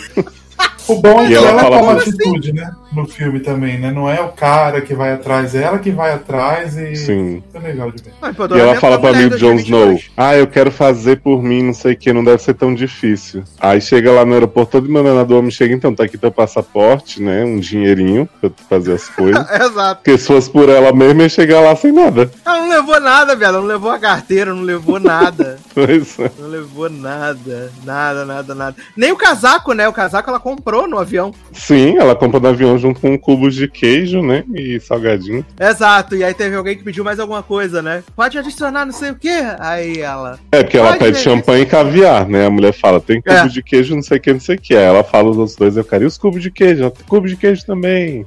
Esbanjando, né? Uhum. Gran- Grande cantora Cat. Achando que tá no VIP. Que na verdade tá na xepa, né? Pois é. tá lá com a mulher com o bebê no, no colo, quase jogando em cima dela. Ai. E eu achei, eu fiquei achando, né, que a gente fica criando as, as teorias na cabeça, que, tipo, ela ia chegar na hora que a menina tivesse lá fazendo um negócio e que ela ia fazer o negócio a menina dançar e acertar, eles iam ganhar. E aí eu achei que ia ser Uhum. tudo isso, né? Pois aí, é. Expectativas desleais, né? Fiquei um pouco frustrado com a mina perdendo do mesmo jeito e fazendo, tô muito orgulhoso e tal. Bonitinho, mas assim, né, minha filha? Tivesse falado antes, é uma resposta curta. Exato. Perdeu pro marido de Samantha de Ghosts, né? Uhum, perdeu Perdeu tudo. tudo. Ficou fazendo bullying com o Owen Wilson. O que, que ele tá fazendo? Tá tendo um ataque cardíaco. Aquele homem Eu horroroso. acho que tem, tem umas coisinhas nesse filme, eu também gostei bastante, é bem fofinho, mas eu acho que ele se prende umas horas de ser uma comédia romântica das antigas mesmo, clichêzona. Então, por exemplo, na Uhum. cena que ela tá no Jimmy Kimmel, com uma aluna do lado, aí ela fala, né, ai, não é momento pra ter uma epifania e tal, mas eu não fiz a música pra ele. Eu acho que ela já tinha que fazer uma declaração pra ele ali, em rede nacional, entendeu? Exato. Exato. Tipo, e falar, fiz essa queria. música pra meu homem ou eu Wilson. Pois é, porque a gente teve que passar 15 mil eu tô ouvindo essa música, que esse filme também não economiza nas cenas de James cantando. Então tinha que dar um sentido a mais, né? É que eles pagaram pela voz de Janis também, né? Então. Sim, não, eu entendo querer mostrar James cantando, mas assim, vamos combinar que o filme tem quase duas horas, podia ter um e-mail tranquilinho também. Só Porque cortar umas músicas. cantar My Way to You, né? Toda. Sim. E mostrando ela subindo nas paradas da Billboard, né? Ah, eu adorei essa coisa multimídia, né? De ficar mostrando os posts de Instagram toda hora, os followers que eles ganhavam. O Owen Wilson vira influenciador também. Exato, exato. E Michelle botou sempre pronta, né? Pra fazer uma live, né? Abrir um story. Sim. sempre Grande size, né? Michelle botou. Ai, a analista, né? Sempre sabendo que tem que fazer a entrega, né? Pra poder manter as publi. Tem que entregar um conteúdo de qualidade. Mas eu achei muito gostoso. E aí? Não é isso, eu ia te perguntar se esse filme não vai pra nenhum streaming, se ele é só de cinema pra sempre. Ah, provavelmente ele tem cara de que deve entrar num Prime Video da vida. É, porque tem muita cara de que faria muito sucesso no, no streaming. É, é porque ele, ele chegou no Starcer Plus, porque nos Estados Unidos ele estreou híbrido, né? Ele estreou no cinema e no Peacock no mesmo dia. Ah, se é do Peacock, então não fez o sucesso que merecia. Aí ele ficou disponível pra entrar no Starcer Plus também, né? Quem liberou nos Estados Unidos, libera aqui também. Uhum. É venda casada. É, porque o Star Plus é parceiro dos streaming tudo. Exato, exato. Agora o Star Plus tá querendo quebrar, né? Porque vai ter dois filmes que vão estrear no Hulu, que vai estrear junto no, no, Star, no Star Plus pra me, me, me, me, me, me impedir de lançar. Mas ninguém assina Star Plus aqui, mas ficar de boa pra você. Entendeu? Tem toda essa barra. Eles estão aí me, me tentando acabar com o meu, com o meu serviço. Boicotando o Starcer Plus, né? Que é o Né? serviço maior Exato. e mais atualizado. Exatamente. Aliás, essa semana teremos aí, provavelmente já deve ter Licorice Pizza aí, né? Para os fãs de, da banda Haim, né? Vamos ter aí Licorice Pizza aí no serviço, no Starter Plus. Eu não faço ideia sobre o que é esse filme. Às vezes as pessoas falam, eu acho o nome simpático, mas eu não, não tenho noção. Eu fico achando que é tipo aquele filme das pizzas que a Emma Roberts é, é da família rival do menino, eles têm umas pizzarias que Aham. brigam. Eu achava que era isso, mas não é, né? Não, é um filme do Paul Thomas Anderson que mostra um Young Love, né? Na Los Angeles dos anos 70. BL. Aí a, a é BL, protagonista é. A protagonista é a Alana High, né? É o primeiro papel dela no cinema, o pessoal ficou apaixonado Zé por ela. Trovão, né? Caralho! E o mocinho Adoro protagonista é o filho do Philip Seymour Hoffman, né? Cooper Hoffman também, é o primeiro papel dele também. E aí o pessoal tá divulgando e enaltecendo muito, né? Falando que é um filme muito fofinho, muito bonito de ver, muito legal, good vibes. E vai estar disponível no Starcer Plus essa semana. Espere e confie. Hum. Agora o que tá Vamos prestigiar disponível. na raio, gente. Vamos prestigiar na raio, sem Zé Trovão. Que aliás a Globo lançou aí a Braba, né? Lançou o teaser de Pantanal no, antes do Big Brother na terça-feira. E foi um teaser belíssimo. Menino, eu vi um tweet maravilhoso sobre esse material aí. A Globo bota pra mamar. Que era falando assim, Murilo Benício gostosíssimo nessa caminhada e tá só a Dira Paz desfilando assim no, no GIF. Aí o povo, gente, ele tá a cara da Dira Paz. Aí o Murilo Benício tava lá no fundo da cena, assim. Eu vi. Fala Globo se superando na maquiagem, né? Transformação, né? Estão cuidando disso desde a época lá que o menino que vira queria ser a Xuxa no planeta Xuxa, né? Ai, ai. Mas seguindo aqui, né, menino, no filme dos stream, né? é, não sei se a galera viu, mas eu vi, então vou falar. Que é Kimi, né? O filme da HBO Schmidt. Max. Ah, eu É, vi essa- também. É sem Schmidt, né? Kimi. Ah, filme de Stephen Soderbergh, né? Que o pessoal paga um pau do caralho pra ele. Protagonizado por Zoe Kravitz, né? E tem a participação da mulher do Tom, do Tom Hanks, né? Ritinha Wills. Sim. E é isso, né, gente? Que não tem mais ninguém no filme, só tem ela- elas duas mesmo. Que Né? interessa, pelo menos, é só elas duas. Mas tem a Alexa, né? Só elas duas. Exatamente, tem a Kimi, né? Que é a, a inteligência artificial. Inclusive, eles citam a. A Alexa e citam mais uma, né? Eu agora esqueci. A Siri, né? Só que eles falam que a. Que a Kimi ela é mais completa porque quem faz a coleta são as pessoas, então ela Que tem alma do diabo, né? Sim. atribuir mais coisas humanas pra, pra Kimi, né? Ah, a Zoe Kravitz, ela é uma mina que sofreu um abuso, né? Ela, ela foi estuprada no passado. E aí, por causa ah, disso ela criou um trauma, assim, pra se relacionar, pra sair. E a pandemia de Covid, que é retratada no filme, ah, afetou mais de relacionamento dela. Ela não consegue sair de casa, ela tem um pouco da. Do que a Amy Adams tem na vizinha da janela, né? A agorafobia, engano. Uhum, sim. E aí ela é uma técnica que de áudios, né, do, da, da Kimi. Ela recebe os áudios, aí vê, tipo, ah, problemas que tem que ser resolvidos e tal, e ela faz essa curadoria. Até que um dia ela tá ouvindo uns áudios lá, e ela ouve um áudio como se fosse uma- uma mulher gritando, e um cara xingando, e dizendo que vai matar, não sei o quê. E aí ela entra numa noia, ela pega um amplificador, equaliza, faz o caralho lá, e tal, e, e pede ajuda pro cara que mora na Ucrânia de para entrar no sistema da Kimi, pegar todos os áudios, não sei o quê. E aí ela entra nessa noia de tentar descobrir o que aconteceu, o que rolou, né? E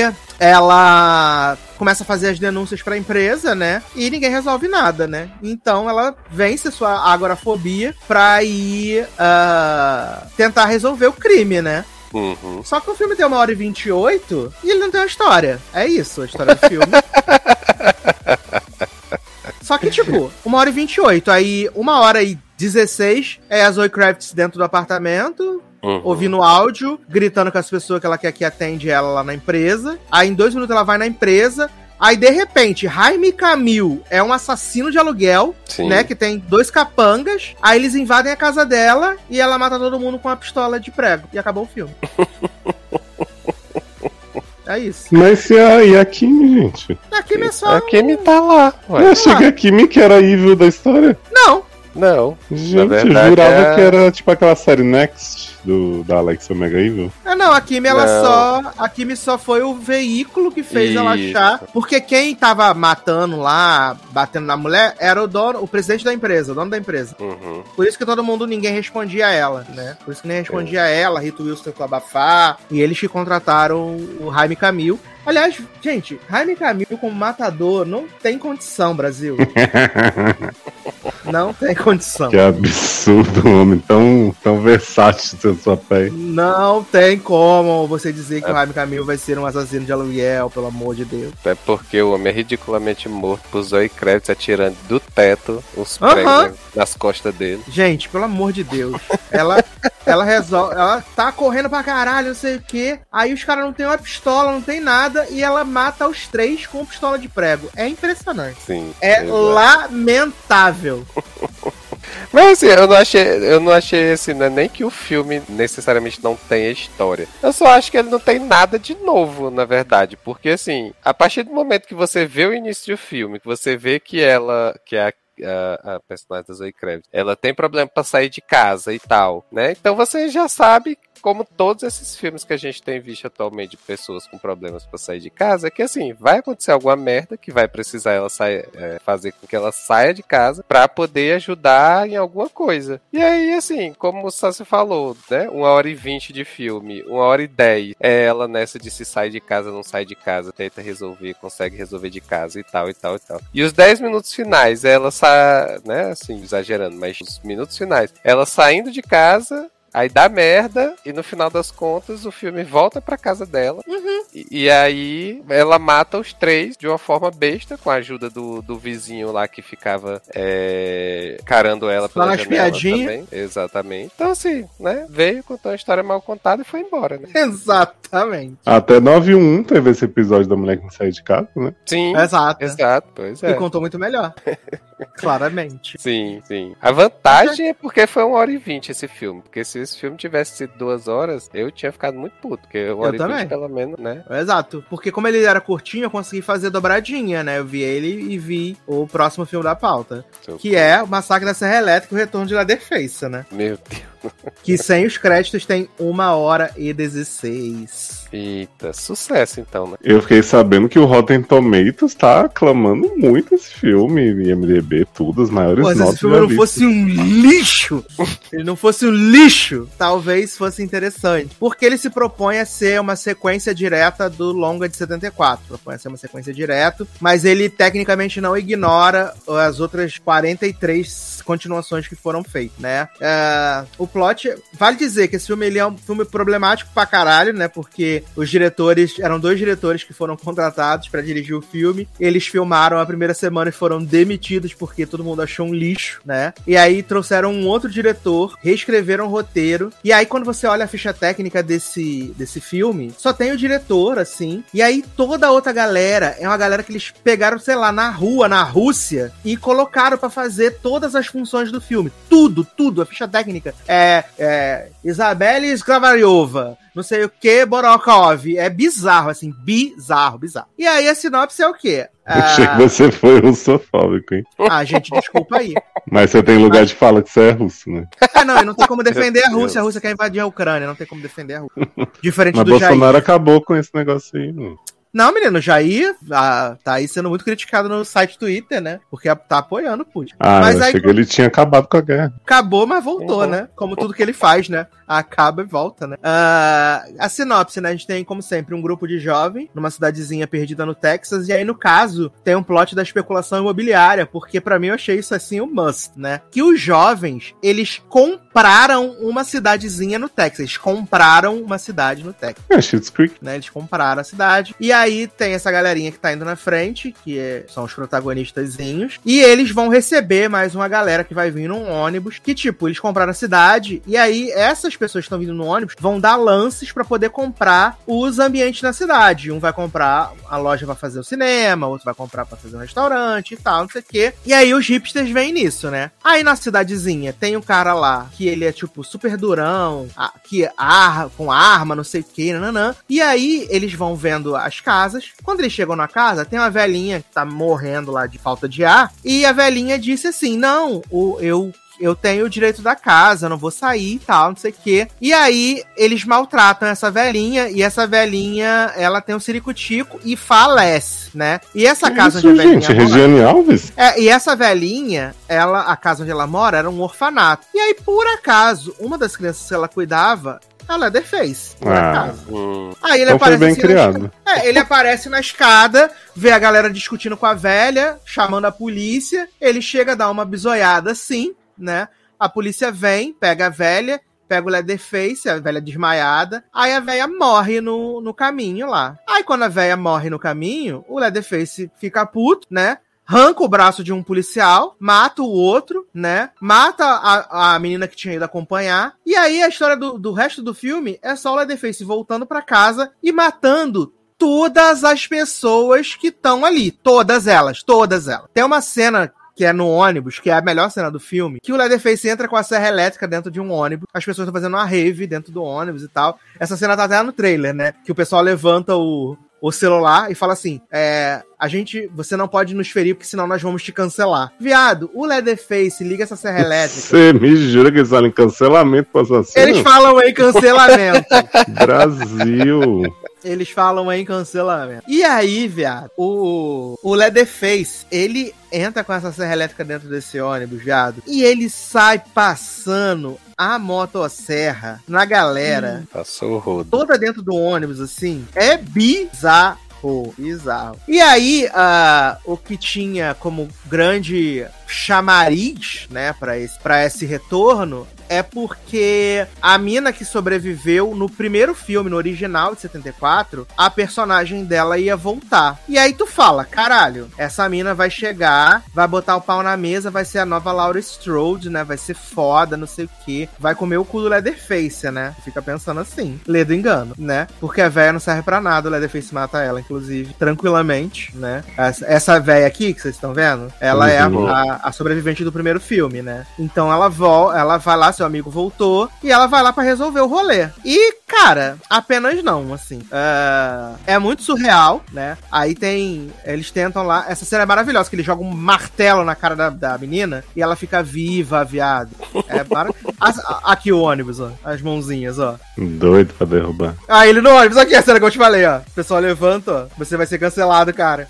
Viado, e aí ele mete a motosserra na galera, viado. Essa é, essa é a melhor cena do, de, de longe. É a melhor cena do filme. Aí tem as duas mocinhas, né? Que é essa do. Quer ver se eu acho aqui a imagem. Essa aqui é a, é a semi-principal, cadê? Do cabelinho curtinho. E ela tem. Essa daqui, ela é a, a, a semi-principal. E aí tem a irmã dela. Que aí também achei de super bom tom, né? O que eles fizeram? A irmã dela, né? Tem um trauma. E aí eles resolvem dar uma pequena explorada nesse trauma, que é o fato dela ter sobrevivido a um um shooting na escola, um negócio super tranquilo, assim, super de boa, super leve. E aí ela é toda traumatizada por causa disso, né? Então, ela não gosta de armas e tal, não sei o quê. E fica essa barra, né? Aqui, no caso, é ela, é a, a, a, mocinha e a irmã. E aí, tipo, quando aparentemente elas matam o Leatherface no final do filme, né? Aí tu fala, porra, é agora, não sei o quê, sucesso demais. Aí elas entram no carro para ir embora. Quando elas entram no carro para ir embora, o Leatherface garra o pescoço da irmã mais velha, puxa ela para fora do carro e serra a cabeça dela, serra a cabeça dela, enquanto a irmã tá indo embora no carro, que o carro é com direção como é que é? Automática, né? O carro oh. tá levando ela, ela gritando e o Leatherface cortando, serrando a cabeça da irmã dela. Esse é o final do filme. Aí tem uma cena pós-crédito, né? Oh, que é o Leatherface. O Leatherface indo em direção à casa aonde são todos os outros filmes, onde tem aquela família bizarra dele, né? Que tá todo mundo deformado e tal. Uhum. E eu falei, hum, que bosta. Continuidade da LCU, né? Continuidade da LCU, exatamente. E assim, viado, muito ruim, muito ruim. Até para quem gosta dos filmes de terror pra passar o tempo, esse é puxadíssimo, porque ele não tem história nenhuma. O Leatherface tá completamente descaracterizado, assim, sabe? Bem descaracterizado. E se não fosse essa cena do ônibus, viado, isso ia ser somente aquele gif da menina. Uma perda de tempo. Mas esse filme tá fazendo algum barulho? Porque eu nunca tinha ouvido falar estava sendo produzido. Eu lembro não. que até aquele, aquele massacre da Serra Elétrica que foi super criticado também, que era com o menino de Under the Dome, o povo já não ligava pra essa franquia. Então, assim, por quê? Exato, é porque eles. É, esse filme, eu não posso nem dizer. Ele começou na, naquela. Ele entrou nessa sequência da galera, né? De fazer o Halloween com, né? Sequência legado, pânico. E eles uhum. falaram, pô, vamos fazer isso com o Massacre da Serra Elétrica, que é uma franquia que todo mundo ama, só que não. E aí, já que eles já tinham feito 73 reboots, né? Da, da franquia, inclusive esse com o menino do Under the Dome, eles falaram, a ah, gente, vamos ignorar todos e vamos fazer uma sequência. Só que aí, sem roteiro, sem diretor, né? Foi um lixo. E o pior, que o roteirista lá. pegaram na rua rua, né? É, não, e o pior. Exato. E o pior é que o roteirista é um cara talentoso, assim, que eu acho que é o Fed Alvarez, né? Que fez o reboot do. Daquele do. Que tem a, Jamie, a Jenny Levi e tudo. A Morte do Demônio, né? O Evil uhum. Dead. E que o Fed Alvarez o... fez alguma série que a gente viu recente de terror, não fez? Ele tá envolvido com Calls, né? Ah, é Calls, oh. é verdade. Tá envolvido com Calls. E ele também fez o Homem nas Trevas, né? Que o primeiro é muito bom, o segundo é um lixo. Mas ele tem umas sacadas boas. E como ele é roteirista do filme e produtor, ele poderia ter feito coisas muito melhores. Mas, assim, é muito, muito, muito ruim esse filme. Muito ruim. Muito ruim. E olha que eu gosto de basicamente tudo, assim. De terror, até, até o Halloween 2 agora lá, o Halloween Kills, que é bem, fra bem fraquinho, consegue ser melhor do que esse Massacre das Serra Elétricas. É bem ruim, bem, bem ruim. Mas seguindo nos reboots, sequências, prequelas e coisas e tal, vamos falar de Bel Air, né? Eita. A grande aposta do Peacock para 2020. Ai, tem que falar mal sozinho, que eu não fui jantar. a aposta do Peacock para para 2022 aí, que é uma, uma reinvenção, na verdade, né? É um reboot, mas na verdade é uma releitura de Fresh Prince of Bel-Air, né? Produzida aí pelo Will Smith, só que agora com o foco uh, no drama, né? Ela deixa de ser uma comédia para ser uma série dramática agora, né? Tem a, a, primeira temporada encomendada. Eu, inclusive, até falei com o Leandro quando saiu o primeiro trailer, que eu, eu fiquei muito com a impressão de que a série ela vai ter duas temporadas, né? Que eles devem ter fechado o acordo com o Will Smith para fazer fazer duas temporadas logo, e depois ela vai ser cancelada, né? Eu acho. E aí, nessa, nessa releitura, a gente tem o Jabari, esqueci o sobrenome, como Banks. o Will Smith. Jabari Banks, olha aí. Uh, como o Will Smith, né? Uh, acho até interessante o nome do personagem ser Will Smith, que é um menino prodígio ali em West Philly, né? Ele, tipo, tá com bolsa de, de faculdade garantida, ele é o cara que, tipo, todo mundo gosta dele, é o descolado, né? É um cara que tem um futuro promissor à frente, mas que ele vê tudo isso meio que escapar entre os dedos dele quando ele bate de frente com um dos traficantes da ali de West Philly, né? É, ele e o amigo desafiam um dos capangas dele para um jogo de basquete. Quem ganhar, né? Ah, eles sumiriam lá das quadras e tal, e se eles ganhassem, eles ganhariam. O Will e o, Tro- o Trey, né, que é amigo dele, ganhariam 2 mil dólares. E aí o jogo vai de boa e tal, acontece. E aí quando a gente pensa, o, o capanga do, do, do, do traficante não aceita a derrota, né? E ele, tipo, joga a bola a esmo e acaba acertando na cara do traficante. Aí ele sai correndo e acaba caindo nas, na, a culpa na- nas costas do Will Smith e do Trey. Nisso a polícia chega, prende, né, eles, e o traficante ah, jura o Will de, de morte, né? Fala, você vai pagar, você vai pagar com, com a tua vida, isso aqui que tu fez. E aí a, a mãe do Will vem, né, paga, paga a- a-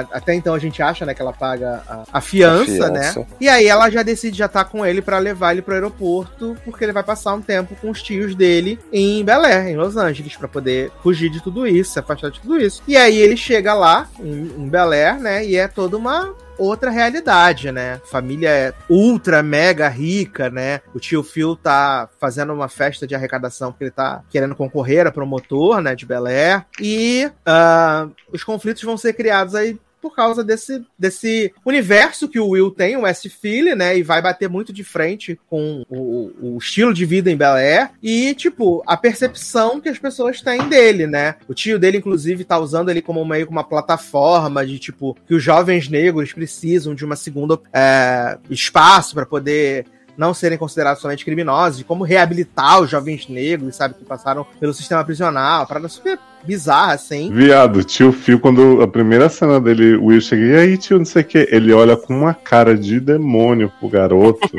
É, que eu tio Phil fiquei, o Mega que, que Evil. esse menino tá fazendo de errado? Gente, eu fiquei chocado. É, tio Phil Mega existe. Evil, né? É, é, tio Phil Mega Evil, né? Assim. é, no, segundo, no segundo episódio, até dá uma, uma- Ele consegue ganhar um carisma, assim, né? Quando ele joga basquete lá com o Will e fala que o Will não pode desistir das coisas e tal. Também é o mote pra alimentar mais o ódio do Calton, né? Que temos aí a grande reviravolta, né? Que o Calton não é dançarino, não é feliz, não é alegre. O Calton é um grandíssimo É. escroto, né? Que é Drogado, prostituído. cachorrinho dos brancos, né? Cachorrinho Sim. dos brancos da escola. E drogado, né? Só que, graças a Deus, a gente tem tia Vivian e Hillary, né? né? Que são bem carismáticas, principalmente a Grande Hillary. Né? social media, Hillary, né? Hillary quer ser cozinheira, quer trabalhar para tudo gostoso. né? Ela E é a. Ashley, né? Que já chega quebrando todos os tabus, falando. Exato. Ah, e aí, Ashley, você tá bem? Ah, eu tô, né? Tem gente passando fome na África, mas vou fazer o quê? Né? Exato, exato. E assim, o primeiro episódio ele peca porque ele tem 49 minutos, ele é bem longo, assim. Mas o segundo já cai pra 46, né? Já cai pro, pro aceitável do drama, Uhum. né? Aceitável do drama. E eu tenho que dizer, né? O primeiro episódio termina com a briga do Will e do Calton, que a gente não Sim. quer saber se o Calton levou um soco na cara, né, menino? Eu quero, É, por favor. Sim. E levou um soco na cara, o Calton levou um soco na cara. Eu achei um ótimo cliffhanger. O Will dá um, um supapo no outro cara, aí vai pra cima do Calton e acaba. Eu pensei, o que, que pode acontecer além dele dar um soco no Calton? Mas é bem. Mas é, é engraçado, porque no segundo episódio também termina com um gancho, né? Porque esse cara que foi, levou o soco na cara, o branco que levou o soco na cara, ele colocou drogas dentro da mochila do Will. E aí termina a polícia do- da escola descobrindo que tinha essas drogas dentro da mochila do Will e levando ele pra dentro da, pra dentro da escola. E acaba com um gancho também, segundo, segundo episódio. É, né? O primeiro termina literalmente com um gancho de direito. Com um gancho, exato.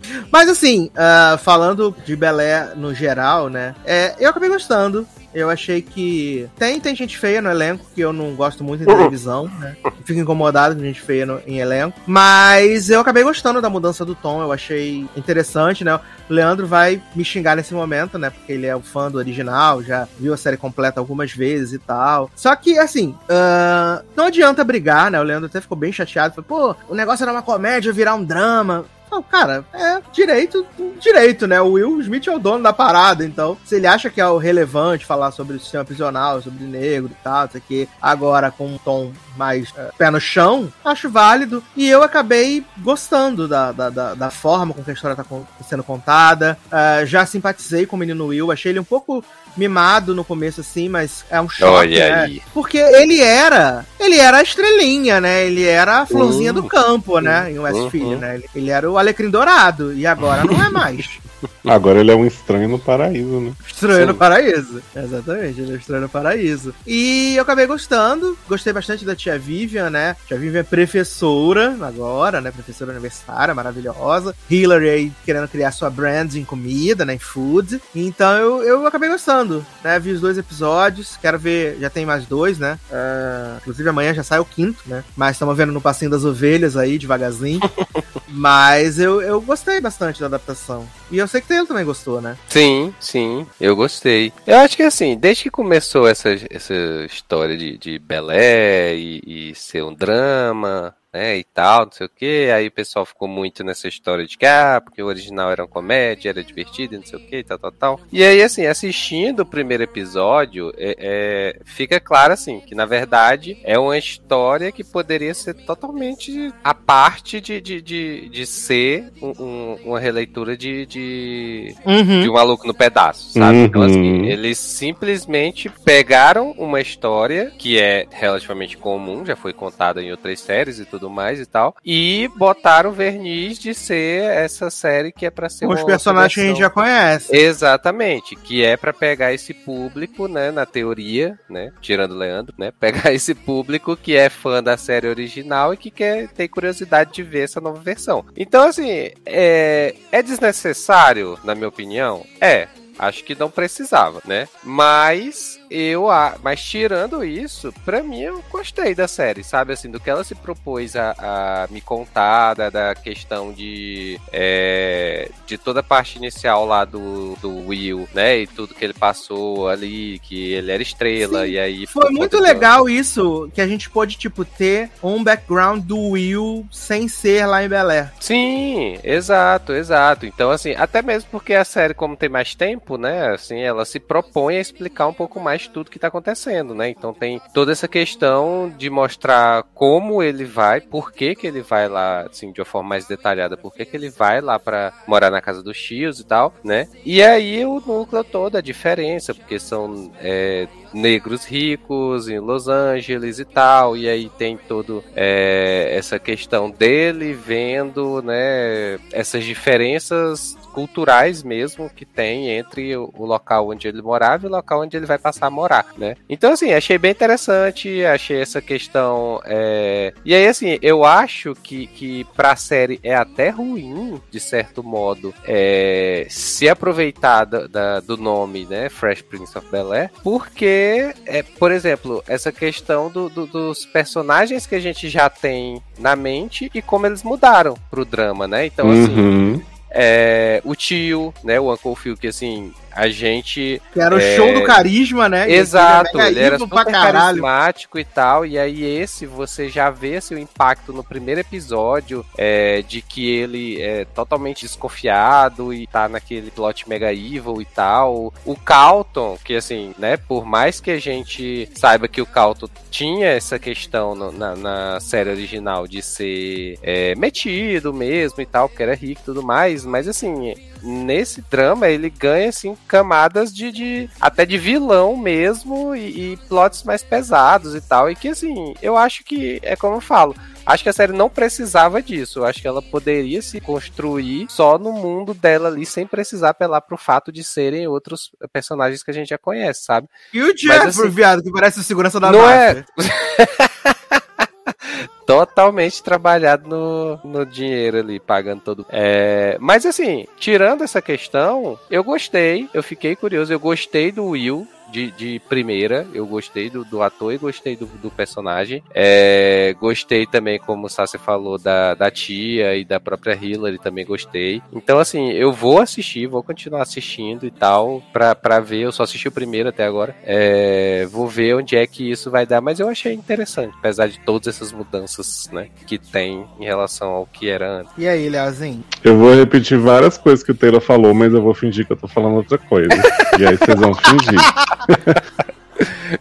Cara, porque assim, eu lembro quando estreou Anos Incríveis nova, né? Que a gente falou, tipo, que eu falei, pelo menos, que não, não tinha necessidade de se chamar Anos Incríveis, né? Só uma série de época com a família que se parece com os Arnold, mas que eu entendo que eles vão usar da marca pra, pra ganhar uma visibilidade e tal. Quando anunciaram Bel Air nessa questão do drama, eu achei que ia ser meio isso, né? Ia, iam ser outros personagens e, sei lá, ia um pouco repetir a história ali, mas fazer. Quando eu vi que eles se chamam exatamente a mesma coisa, mas são outras pessoas, assim, eu acho bastante problemático, porque, tipo, eu não sou grande fã de um Maluco no Pedaço como Leandro, por exemplo, mas eu acho que para quem é, é muito ruim chegar na série, sabe? Ter essa sensação, tipo, por que, que, que todos os personagens têm o mesmo nome e o tio Phil é o capeta e o Calton é primo ciumentinho que, que quer bater no Will porque ele tá pegando a mulher dele, sabe? Tipo, Pra mim não faz muito sentido essa releitura. Porque é uma coisa, sei lá, você pega um livro, um negócio e adapta diferente. Outra é você pegar uma série e querer refazer de um jeito totalmente bizarro, né? Porque é isso que estão fazendo basicamente. Então, assim, pra mim incomodou, tive esse impacto de, de ver essa tentativa. Eu não acho que eles vão se beneficiar, capitalizar com a série com isso. Acho que pelo contrário, vão acabar irritando, né? Quem era muito fã.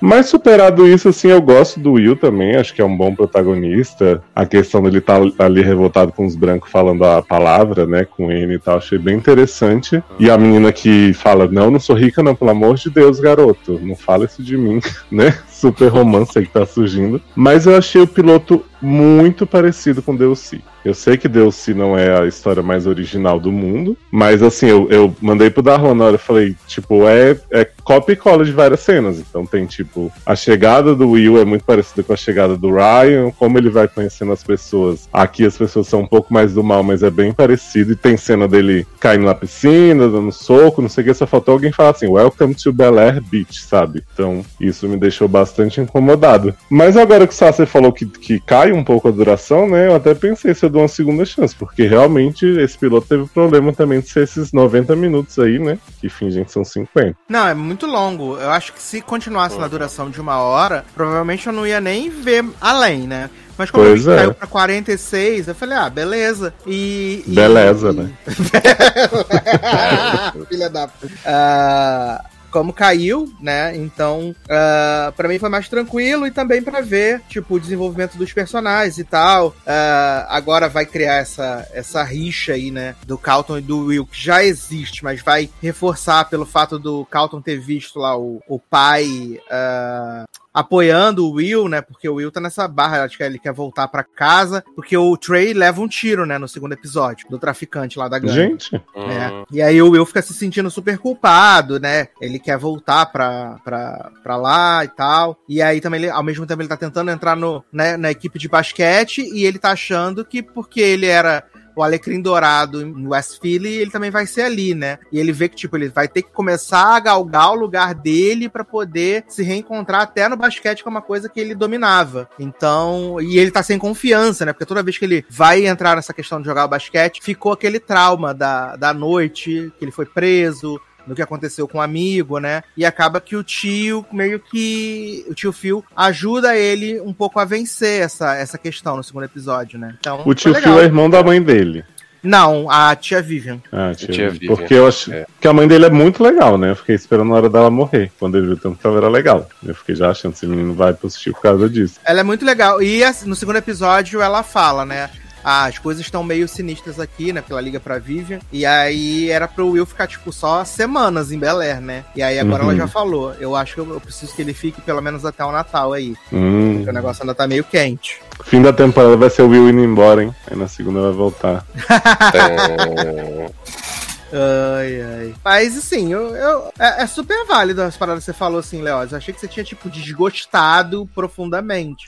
Não, não. É, o que realmente me pegou foi a duração e ser algo que eu já conheço muito bem, mas assim, né? Acredito que não vai ser igual a Deus o resto da série inteira. Uhum. então, uh, eu fico, fico feliz, de verdade, assim. Eu acho que é uma boa série, ela é bem feita. Os atores, eu acho que eles estão bem no papel, assim, né? Sim. Mas eu, eu mas para quem tem realmente essa, essa coisa muito próxima com, com o original, vai ser um estranhamento muito grande. Uhum. É porque eu achei eu interessante tenho... que eles lembram os atores, pelo menos o Will e o Calton e as meninas, a Ashley e a Hillary, eles lembram um pouco, assim, Mas eles não estão imitando. É, Então tem até a tia Vivian lembra a segunda Uhum. tia Vivian. Sim, só o f- tio É, que não. lembra a segunda. não- O Calton, quando ele se né? apresenta, ele parece muito, assim, ele é meio desengonçadinho e tal, como ele fala com o Will, lembra, mas depois que ele vira vilão, para. Sim. E aí eu acho que pra quem, para quem, para quem tem essa memória afetiva, que não é meu caso, eu acho que é muito mais complicado engolir o, o reboot. assim. Justamente por isso que Sim. você falou. É, Tipo, porque podia se chamar nomes. Bill Dalton, Exato. podia ser qualquer coisa. É, Uhum. qualquer coisa. Tio Bill, que Tio, Tio- amo. Eu acho que o que falta é carisma nesse personagem, porque o tio Phil, eu acho que é o que eu fiquei mais revoltado, porque ele tinha cara de ruim, mas ao mesmo tempo ele era bonzinho com, com o Will, né? Só que Uhum. esse tio Phil aí, eu acho que ele é tão, tipo, só quer ser mega evil, só faltou enrolar o bigode, porque o resto... Não, mas Eu é o que eu falei com os meninos, você tava papando, que no segundo episódio aparece uma face mais humana do fio, entendeu? Hum, mas a tia Vivian é o maravilhosa, gente. Achei Ela ela e é. a Hillary icônicas. Eu quase continuei por causa delas duas, mas eu falei assim, ah, vou deixar. Se falarem que ficou muito bom, eu volto. Mas, não, É, no segundo episódio teve o plot, né? Que a Hillary cozinhou lá pra galera da revista de culinária, né? A Haute Cuisine. E aí o pessoal falou, ela, tipo, foi aprovada, só que eles falaram assim, ah. Mas pra você poder vir pra trabalhar com a gente, você tem que mudar um pouco o seu visual, né? Ser menos chamativa, não sei o Olha. quê. Porque o nosso público não, não, não vai, não gosta muito assim, né? Ela fala, mas tá, mas eu sou rica, né? Mas ela fala assim, é, mas a gente não tá falando de riqueza, né? Deixando Olha. a branquitude gritando, né? É o bom que Ai, deram é. assim um plot pra ela, né? Porque na série ela era só rica e depois que dão alguma coisa pra ela que eu nem lembro o que, que é. Que ela tem até a- o casamento dela, que ela casa e o marido dela morre na série. É, no geral ela só era a prima fútil, né? É. E a. Ashley já tá fazendo as dancinhas, que ela é dançarina. Não. Ela não tá nem aparecendo, menino, parecendo a Bruna. E o Calton e a relação do Will? É tipo amigas rivais ou não? Não, é só rivais mesmo. É só rivais, no caso. É só é rivais. só porradaria. Sim. Sem, Queria falar sem também amizade. que Calton tá de parabéns, viu? Uns 10, daqui uns 10 anos vai estar. Caltão É, como na é. cena de vestiário, né? Parecendo quer- só querendo uma mouse boy igual Nate. Ah, eu amei que tem o Jazz também que aparece lá no. o Jazz ficou bem legal, essa versão nova do Jazz. É, então eu achei que foi legal umas versões. Ela tem a Lisa que aparece. Eu nem tava esperando esse povo aparecer agora. Mas Sim. é legal essas coisas assim. Mas eu acho que. A Lisa não me chama de rica, né? Não me chama de que eu sou pobre, tô aqui estudando de favor. Ela ficou ofendidíssima que ele achou que ela era rica. Exato, ficou chat. Hum. Não gostei. Ai, E Lisa namorou Calton ou ele só é afim dela? Namorou o Calton. Ah, tá, porque ele ficou. Por isso que ele ficou "Garota, possesso daquele Tá jeito. fazendo ciúme em mim, não sei o quê. Exato. Por isso que ele ficou bravo. Ah, Jeffrey tem cara de bicha má, mordoma. Achei maravilhoso. Que continua o mesmo personagem. Ele é o, É, o- ele é motorista da É. máfia, viado. Ah, é? Não, o jeitão dele, da, da Ah, máfia. sim.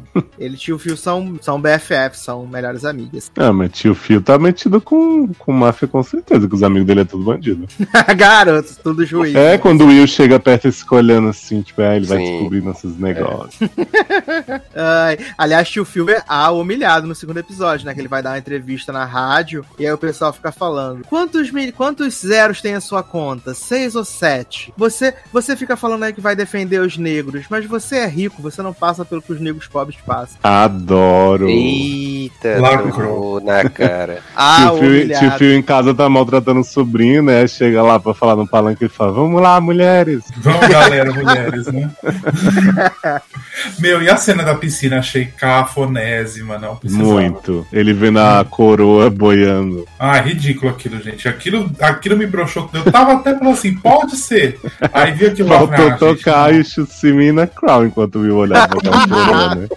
Ou cantar aquela versão que tem no trailer, no This is Story About It. É, o cara que aparece o Will Smith cantando. Se tivesse um negócio assim, tudo bem, né? Ai, ai. E o nome do Will em, em Maluco no Pedaço era Will Smith? Uhum. Era o Will Smith. Era o Will. né? Eu Sim. achava que era só o Will. Will Smith. Por isso que ele virou o dono da franquia, né? Uhum. Sim. Não vai ter um retorno de nenhum ator antigo? Ah, eu acredito que pode fazer, assim, alguma, alguma ponta, assim. Ele podia dar uma ponta pra tia Vivian, né? Que ele a humilhou e deixou a desempregada. Deixou a mulher desempregada há 40 É. anos.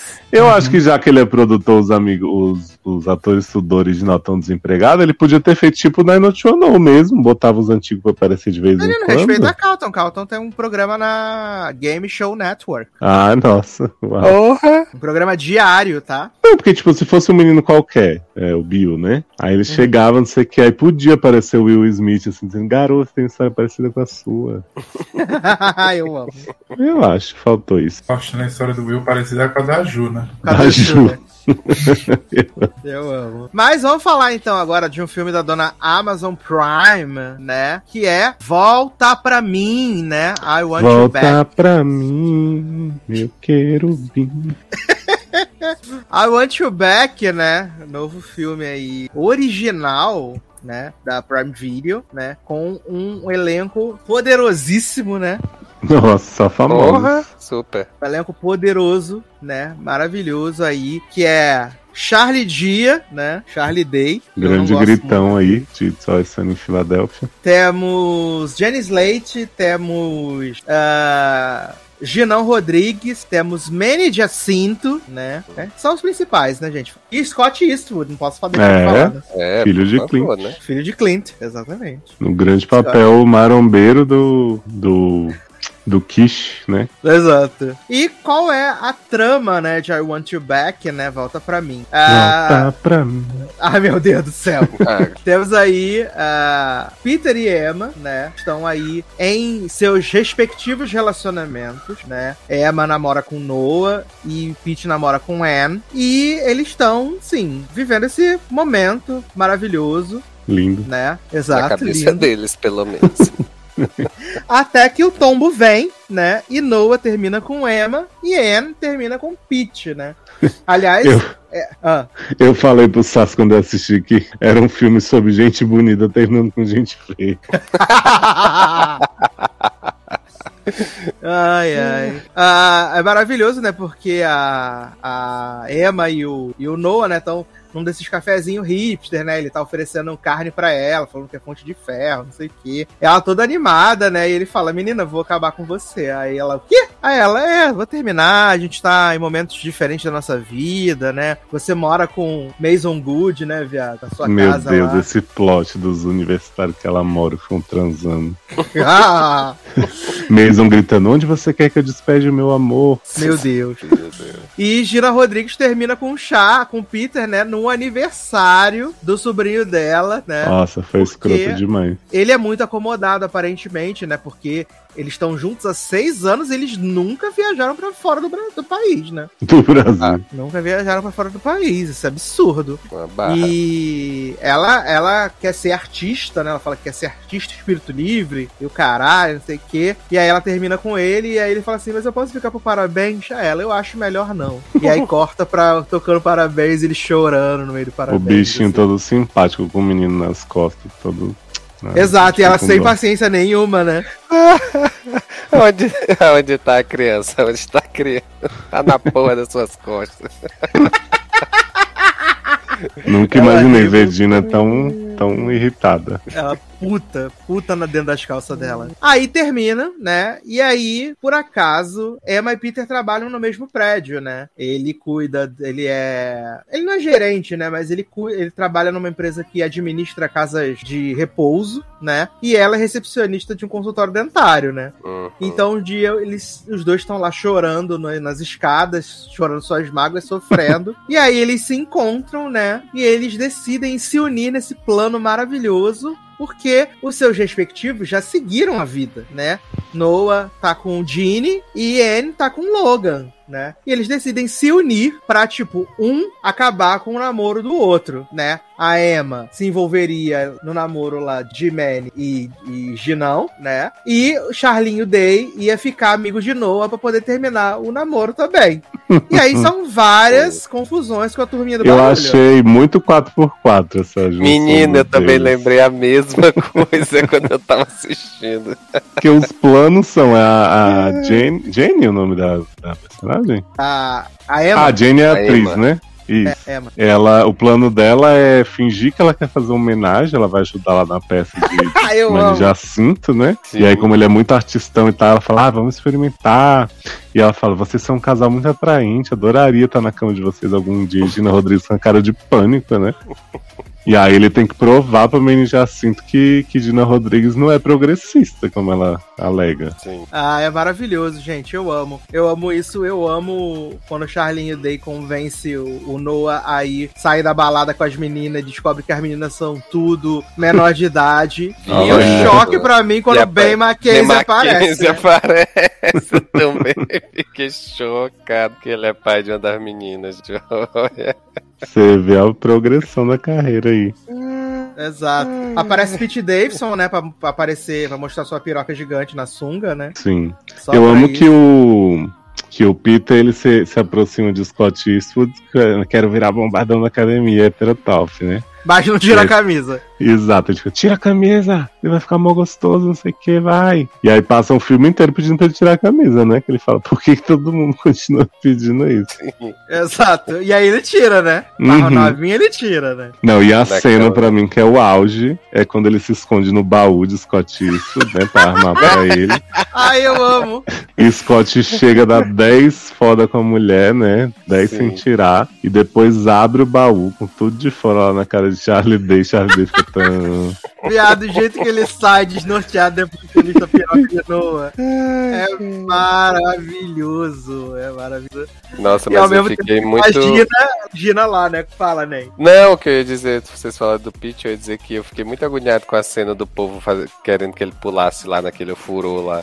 Olha, eu jurei que ele ia se quebrar todo pulando. Eu Eu também. adoro que eles ficavam. É, ah, mas é, você já aconteceu alguma. Não, fulano se machucou e tal, mas é só você não errar. Né? ele, mas. né? Vou tentar a piscina, né? A piscina lá do outro lado do jardim. É muito bom. E também a, a Emma, viado, lá fazendo um negócio na peça, né? E aí ela fica amiga do menino rebelde. É Sim. maravilhoso. E aí ela, aí ele fala: Você me dá seu telefone? É, ela dou. Aí, agora você é minha namorada. E ela? O menino que fala que os pais são gays sempre foram, né? Ela achando que ele Aham. sofria Sim. bullying por isso. E o menino você quer um cigarro. Amo Ai, também cena eu- de Emma cantando Suddenly Simon, cheia de emoção no teatro, né? Sim, Porra, que deixou, né? deixou, deixou Jason como, né? Né? Umidificado. Pois é. Sim, ali foi que conquistou. E aí deixou o caminho livre pro homenagem, né? Que a cena do homenagem também é Ah, maravilhosa. é muito boa, mas eu achei que ia ser um pouco melhor. Porque a, a Jean não tá claramente com ciúme, não quer que ela encoste em Jason, né? Começa a beijar. Hum, hum, hum. e aí eu pensei assim, não, uma hora ela vai pegar Jason e Gina vai, vai dar um piti, mas não rola, né? Só rola as duas dançando várias músicas, Jason dizendo que já deu. E ela não E sou E o Jason homenageira. bacana, hein? É maravilhoso. E aí ela fala, vamos tirar a roupa? E aí Jason já como, né? Preparado, né? Vamos tirar essa Uhum. calça? Ali a Jason também de parabéns, podia até cortar o cabelo só, que ia estar no Exato. grau. E aí a, a Gina, eu não tô preparada pra esse negócio de homenagem, não. não, tô, não tô preparada nesse negócio, não. Eu gosto que a Gina gira a chave naquela cena que ela fala assim: você é horrível, não sei o que, essa mulher é horrível e eu quero votar pro Peter, ele não é tão ruim. Aham. Falei, "Gente, Uhum, sim. Não, e Peter muito sem amor próprio, né, viado? Que Gina ligou pra ele, ele, ai, amor, tô indo, né? E Emma claramente apaixonada por ele lá quando eles estão naquela cena do diner, né? Que ele tá Ah, contando e total. tal. Menino, E- Emma fa- faz umas caras tão de coitada, gente, que eu morria de pena dessa mulher. Eu também. pro final, que claramente ela já estava apaixonada pelo Peter. Bicho." E aí ela já sofrendo na história. Eu, Ah, eu fiquei, eu fiquei, assim, eu gostei muito do casal, muito, muito do casal. E aí, é, eu fiquei triste, né, quando ela- ele decide voltar com, a- com o Ginão, né? Charlie volta com o Ginão. E aí eles decidem, tipo, ele decide, na verdade, né? Romper a Uhum. relação e, tipo, ah, a gente nunca se conheceu, a gente nunca se falou e tal, não sei o quê. E, poxa, ela fica muito triste, a Emma, né? E quando eles se reencontram lá no casório, ela tá puta e tá puta com razão. Eu não tiro razão dela, não. Sim. sim. Não, e é ótima essa cena também, quando chega todo mundo. Nossa, é muito boa, muito boa. E, e eu confesso que, né, deu uma, uma marejada no, no final, quando eles estão no Ah. avião juntos. E aí caem as máscaras do teto e ela tinha falado que a pessoa que tinha ficado do lado dela ia ser a Ixi, pessoa Maria, que ia colocar a máscara nela quando o avião caísse. Eu achei muito fofinho. Muito fofo. É, Eu fiquei muito, muito fofo. Mas eu fiquei, eu confesso que eu achei meio, tipo, acabou ali. Eu queria ver, tipo, eles abrindo a casa de idosos juntos e tal. Eu queria ver mais. É, eu acho que. Ai, não, não. sei. É, é porque a gente não vê eles como casal realmente, né? Beijando É. não sei o quê. Mas eu achei um final aberto bem interessante, assim, porque deixa bem claro que o futuro deles tá, né? Pelo menos por um tempo juntos. E eu acho que eles tiveram um crescimento muito legal, assim, né? Tipo, ela sair da casa de Mason e da menina e ir atrás da- das aulas dela, não sei o quê, e ele percebendo que a Dina Rodrigues nunca apoiou ele na história da, da, da casa lá e que a. E depois outra. fiz os créditos, né, gatona? Aham, sempre acreditei nele. Olha. Se passando. Hum. Mas assim, Olha. eu, eu eu gostei do filme, mas é como eu falei lá no início quando a gente tava se apresentando, que assim, eu acho que o fato do filme ser muito longo é, me atrapalhou um pouco de gostar mais do casal principal, sabe? Eu acho que eu tava, é, eu acho que me cansou um pouco, é, como o filme é, demora pra, pra, pra se resolver e tal, e essa questão dos dois se apaixonarem entre si, gostarem entre si e tal, né? Então, assim, quando chega no final, que eles estão começando, eu já tô um pouco cansado, sabe, disso. Tipo, acho que se o filme tivesse uma hora e meia, tivesse sido um pouco mais rápido, talvez eu tivesse empolgado mais nesse caso, porque eu acho que tem umas cenas que são até meio desnecessárias mesmo já pro filme, assim, que eu acho que não, não precisava, né? Porque, assim, comédia romântica, a gente já sabe mais ou menos o que vai acontecer, né? Muito difícil ter, assim, uma super revelação. Então, assim, você já meio que sabe por onde é que vai caminhar a história e o seu. E, o, e eu acho que o objetivo da comédia romântica é que você se apega ao casal, né? Então, assim, a partir do momento que, pra mim, pelo menos, o filme se arrastou um pouco, aí eu já tava meio cansado. Tanto é que, assim, pra mim o final tá ótimo, porque eu acho que se tivesse que mostrar mais 10 minutos, sei lá, deles é, pós-relacionamento, eu acho que eu já estaria muito cansado já de estar, sabe? Mas assim, o filme não é ruim. Eu só acho que ele poderia ser menor. Me ajudaria. Eu não mais. senti a questão do tempo, não. Achei ele de boa, assim. Eu achei Nossa, eu senti. Eu padrão. senti um pouco no começo, acho que o começo demora um pouquinho. Que eu tava Isso, falando. começo- é. Ah, eu tô achando chatinho. Aí depois eu falei, nossa, de repente ficou muito engraçado, eu tô gostando muito do casal. Foi, dos tu me falou isso, verdade. Hum, Porque o começo ele é um pouco mais arrastado, né? Porque depois Sim. que eles entram no, no rolê do plano mesmo, de cada um vai pra um lado, isso, isso já. Aí ele ganha um ritmo legal. É, porque eu acho que até essa questão do plano, tipo, eles, ah, a gente vai lá, vai, cada você vai lá, daí você manda, você atrapalha de um lado e eu atrapalho do outro. Aí eles vão lá, aí acontece alguma coisa eles voltam. Aí diz, ah, né, ela, a, a Emma diz, ah, eu tô, tô lá, tô dando em cima, propus homenagem. E o Pete vai e diz, é, ah, eu tô, tô tentando lá e tal, botar a ideia na cabeça dele. Aí eles vão, fazem outra coisa e volta. Aí é nessa, o Pete já, é, já viu que fez merda porque o casal fez foi se aproximar mais. E aí ela, ela diz, ah, não, homenagem vai rolar hoje e tal, não sei o quê. Aí eles vão lá e voltam. Ah, deu errado. Não, deu certo, sabe? Eu acho que eles foram e voltaram muitas vezes e que pra mim eu acho que não precisava tudo isso pra eu entender o que já tava acontecendo, sabe? Pelo menos pra mim ficou essa impressão. É, mas eu, eu, eu gostei bastante, assim. Acho que, assim como o Marry Me, né? é, esse aqui também é legal, e até por causa da- dos planinhos, né? Ver os adultos Uhum. fazendo os planinhos, eu achei. Legal que a gente vê muito filme com adolescente, né? Com essa, Sim. com essa temática. Eles são de duas pessoas com mais de 30 anos, né? Nessa. Não, e tem uma Nossa cena busca aí. Deles dois literalmente fazendo planos, né? Sim, plano e falei do Cebolinha. Exato. Ah, mas eu achei muito gostosinho, gente, de verdade. Se você ainda não viu, assista. Assista que vale, que vale muito a pena. É bem legal, bem, bem legal. Menino, recebi aqui ah, no meu ponto, né, Pra poder falar sobre o final de Inventando Ana, né, que eu terminei Ah, aí a finalmente. grande minissérie de Shonda, né? Que eu tava aí curioso pelos dois ou três episódios finais que eu precisava ver, né? Que eram três, né? Que ódio, piada. Ai, tô curioso. Ela era golpista mesmo? Porra, ela não, era, ela não era pouco golpista, né? Mas o grande plot twist é que ela já está em liberdade. Tá. Ela ficou. Ela ficou três anos e pouquinho só presa. Aí ela já foi solta em fevereiro de 2021. E aí ela foi deportada pra Alemanha, né? Que é onde a família dela Já mora. tá aplicando novos golpes. Mas ela era russa mesmo? Que ela foi que era russa? Ela era russa. era. Ela era, ela era russa. Tem um episódio, o episódio 8, é o episódio que conta Ana Origins, né? Hum. Que aí mostra que ela era russa, aí o pai dela, a família, o pai dela foi pra Alemanha, aí ela foi pra Alemanha, tipo, levando dinheiro de contrabando, essas coisas assim. E que mostra que o pai dela trabalhava, ficou um tempo trabalhando como com contrabandista, mas depois ele meio que saiu dessa vida, mas ela sempre teve a tendência a ser querer mais do que ela podia ter, né? Roupas, tudo. Então ela sempre fingia coisas que ela não era. E isso acabou Uhum. afastando ela do pai dela na vida real, né? Eles não tinham muito contato. O que eu achei um pouco, assim, né, de exageros, né? Foi que, tipo, ah, a personagem da Anna Chilumsky, né, ela escreve lá a matéria sobre a, sobre a Ana, né? Porque calha da Rachel, que é uma das amigas que levou um golpe lá no Marrocos. Acho que eu contei essa parte do golpe que ela leva no Marrocos, que aí tem que deixar o cartão da empresa, né? O inferno. E aí a Rachel escreve uma matéria pra Vanity Fair. E aí todo mundo fica, ah, porra, queimou no cartucho, não sei o que. Aí a Ana Schlumpf fala assim: não, dá pra gente ir. E aí, viado, essa mulher fica três dias, três noites escrevendo esse. Esse, esse, essa matéria, porque ela vai ter a neném daqui a três dias. E aí, Adoro. bizarramente, do momento, no momento em que ela envia a matéria, a bolsa dela estoura, ela vai pro hospital ter a neném, assim, magicamente, assim. Ela acabou de escrever a matéria, a bolsa dela estourou, lá. Mas o que, que tem de tão especial na matéria dela recuperou toda a credibilidade da vida? É que ela fez um raio-x, né? Ela consegue ah, mostrar. Ela mostra um lado mais humano da Ana, né? Foi Ela tipo fala- aquela matéria do Fofão da Augusta que Chico Feliz te fez. Exato.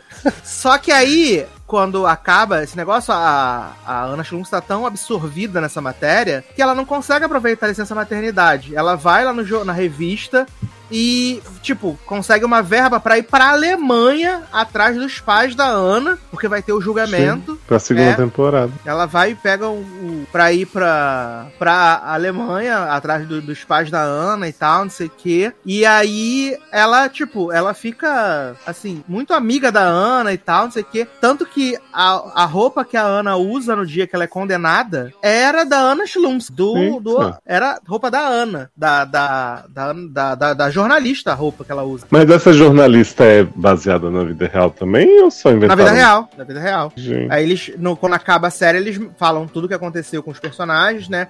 E mostram os personagens da vida real e como eles estão hoje, né? E, ah, e ela ficou muito é, envolvida, tanto que quando a Ana recebe a sentença, ela vai lá na, na, na- na prisão falar com a Ana. Aí a, a Ana meio que elogia ela, fala assim: ah, até as suas roupas melhoraram e tal. Só que aí, antes da Ana levantar pro carcereiro levar ela, ela, ela fala meio que sussurrando assim pra jornalista: vai me visitar, por favor. Não esquece de me visitar. Vai me visitar. E aí, tipo, o olho da Vivian, né, que é a jornalista tá marejado, assim, ela se envolveu muito na história e aí ela fala: Sabe a roupa que a Ana usou no dia da sentença? Sim, é minha. Aí, tipo, como assim sua? Minha, saiu do meu armário. Porque a- no julgamento tem uns plots desse, né, que a Ana não aceita ir pro julgamento que ela não tem roupa. Aí tem umas discussões assim maravilhosas dela com o advogado. O advogado, ela quer humilhar o advogado, o advogado bota ela abaixo do cu de rato. Muito boa as cenas dela, esses embates com o advogado. E aí acaba que ela tava sendo julgada por 10 crimes, né? Ela é absolvida em dois, que são eram os dois mais graves, e ela é, é culpada dos outros oito menores, inclusive no golpe que ela deu na Rachel. E o advogado consegue fazer ela ela não ser condenada por todos os crimes, porque a Rachel vai lá, se faz de vítima, fala, ai,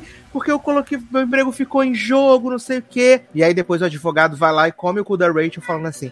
É, mas você vendeu a matéria pra Vanity Fair, não foi? Quanto você ganhou? Ah, 35 mil dólares. Beleza. E eu fiquei sabendo que você vendeu a história da Ana pra um livro, né? Que te pagaram 500 mil dólares pra isso, né? Ou seja, com a Ana você conseguiu recuperar o que você tinha perdido. Aí, aí ela fala assim: tá, você faturou. E por acaso, a dívida do cartão de crédito você pagou?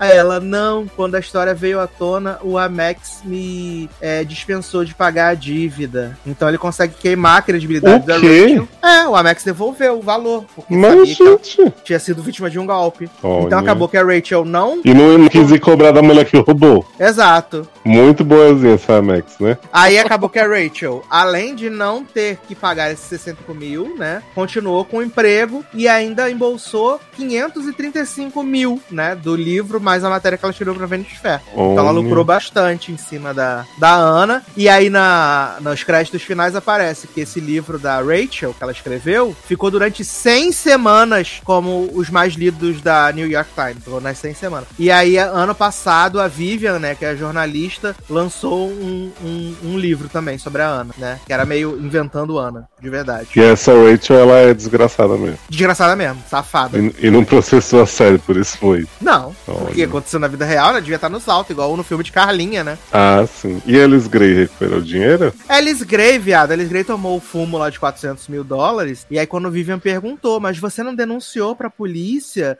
e tal? Aí a Alice Gray fala pra Vivian assim, você acha que eu não recuperei esse dinheiro? Aí ela, recuperou? Aí ela, eu tenho amigos no fisco. Que?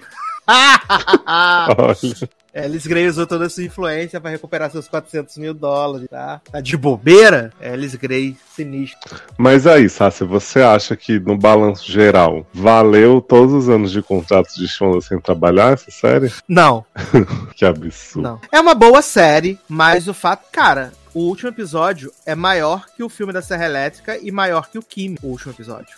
Um, uma hora e 22, né?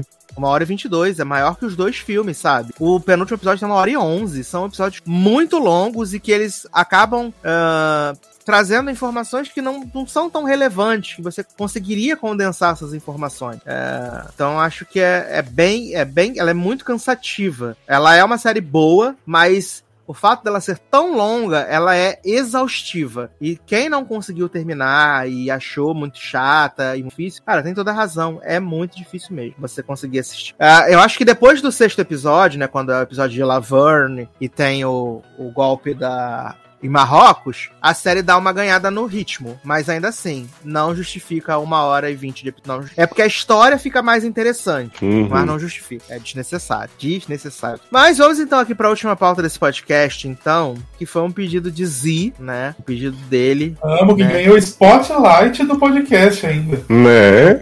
Horário Tá, Prime. ganhou o, o Prime Time. ganhou o prêmio de la, o creme de la creme, né? O, a- a- o momento top topíssimo. Mas Já foi- merecido, que foi a melhor pauta dessa. ó, que já foi preenchido por Peladona, entendeu? Já foi preenchido pela série de Nicole, duas séries de Nicole, né? Então é um grande slot aqui da noite. Eu que amo. é Amor com Fetiche, né? Novo filme é, coreano da Netflix. Que Zanon insistiu que entrasse na pauta e depois insistiu que todos nós assistíssemos esse filme, né? Tem duas horas de duração, é um filme longo pra né? E aí eu queria que Leózio trouxesse pra gente a sinopse desse filme maravilhoso. Olha como você, me envolve nas coisas, né, gente? Eu não vou saber o nome deles dois, apesar de ser o mesmo, Mas ninguém. né? Então- É, é Jin-Hu e Jin-Su. É, Jin-Hu. Que é o seguinte, gente, temos aí essa moça Jin-Hu, que ela trabalha numa empresa que ela tá. Ela acabou de ganhar um cara que é meio que superior a ela, que é o Ji-Hu. Né? Que é tipo. É, é filho de alguém, né? Grande. Grande nepotismo Não, que eu não chama. entendi. Isso não. né? Não? Não, mas eu, eu não, eu entendi que ele trabalhava num outro setor, e aí ele fez o Isso, trabalho ele dele muito bem, e aí ele foi, movime- foi movido pra essa área do marketing. Mas ele conhece alguém lá dentro, porque ele fica, tipo, apontando os machismos da- do chefe lá da Jihu, e ele fica todo com medinho. Não, acho que é porque ele era muito bom funcionário. Aí ele tem É, exato, ele era muito uma- top topíssimo. Ah, então tudo bem, né? Tô aí acusando o menino e ele é só bom no seu trabalho. E aí ele chega e a mina de Ru sofre vários machismos no dia a dia, né? Não tem suas, suas ideias ouvidas, sei que o chefe dela é um grande cuzão. E de Wu, é bom que eu fui trocando nome dos dois, né? De rua é ela, de rua é Isso, ele. de Ru é ele. Aí de Ru começa a dar umas ajudas pra ela, mas ela, tipo, não vai muito com a cara dele, fica assim, o que, é que esse garoto quer? E aí, menino, tem um, um momento em que tudo muda nesse filme, que ele começa a ficar muito erótico, muito brutal, muito carnal, né? Porque de, de Ru, né? Ele. Isso. Porque os nomes são parecidos, né? E ela recebe uma encomenda que é pra ele. Exato, ela recebe uma caixa lá, ele vai atrás da encomenda e o cara fala: Ah, entreguei lá no seu setor pra Jiu. Ele, não, mas eu sou de Ru. E aí esse homem sai correndo. Eu achei que ia ter um dildo gigante nessa caixa. Que é né? uma caixa da Sex Delícia, né? Que é a empresa da Ingrid. Guimarães, no de Perna de Faroá. Uhum. E aí, quando a Jiu abre a caixa, sai uma coleira, assim, né, de, de espinhos, bem sensual. E esse homem vem correndo desesperado e fala: Ah, chegou minha encomenda pra você, é da minha cachorra, né? E aí ela fica, ah, tá. É um pouco grande, né? com um cachorro, ainda mais poodle, que ele fala que é cachorro. Ele, não, não, tá certinho, fica tranquila. Aí quando ele vai puxar a caixa, cai o catálogo, né? Da loja do prazer. E aí Dilma fica assim, você vai né, desperdiçar seu desconto? E aí o. Você ele não fica vai, você super- não vai usar o cupom. E aí é maravilhoso. Ele fala assim: Nossa, a senhora tem uma visão muito boa mesmo. Sim. aí, menino, Ru fica. Wu, de Ru fica morrendo de, de vergonha, né? E ela só fica assim, um safatinho. E depois eles têm. Eles estão, tipo, no almoço da empresa e tal, que o chefe machista dela tá falando umas bobagens lá longe. E aí ela fala assim: Ai, que nojo desse cara. E aí de Ru acha que é com ele. Por causa da, da coleira. Exato. E aí- aparentemente, né? Desculpa te interromper, né? E aparentemente na Coreia, quem gosta de BDSM é pervertido, né? Em todo lugar, né? Ah, é? Uai, que eu saiba. Ah, tu tá É, acostumado com o Christian "Ai, Grey, gente? BDSM hoje, e aí ela fala, ai filho, que legal. Pois é, né? Não, e eu gosto que quando ela fala isso que ele acha que é pra ele, ela tá andando pela, pela saída assim do, do almoço, e aí Diru tá bem assim. Chorando no canto. Aí ela, que choro de cachorro. E aí, quando vai ver, ele tá lá, "Ah, você tem nojo de mim, porque eu sou do BDSM. Tá ela, garota, eu nem sabia que você era do BDSM, eu achei que você só tava usando a coleirinha de boa. Aí ele, não, eu tive uma ex que terminou comigo, porque eu revelei minhas preferências. E aí eu sou muito, gosto de ser dominado. tal. Você não quer ser minha senhora? Aí eu fico assim, quê?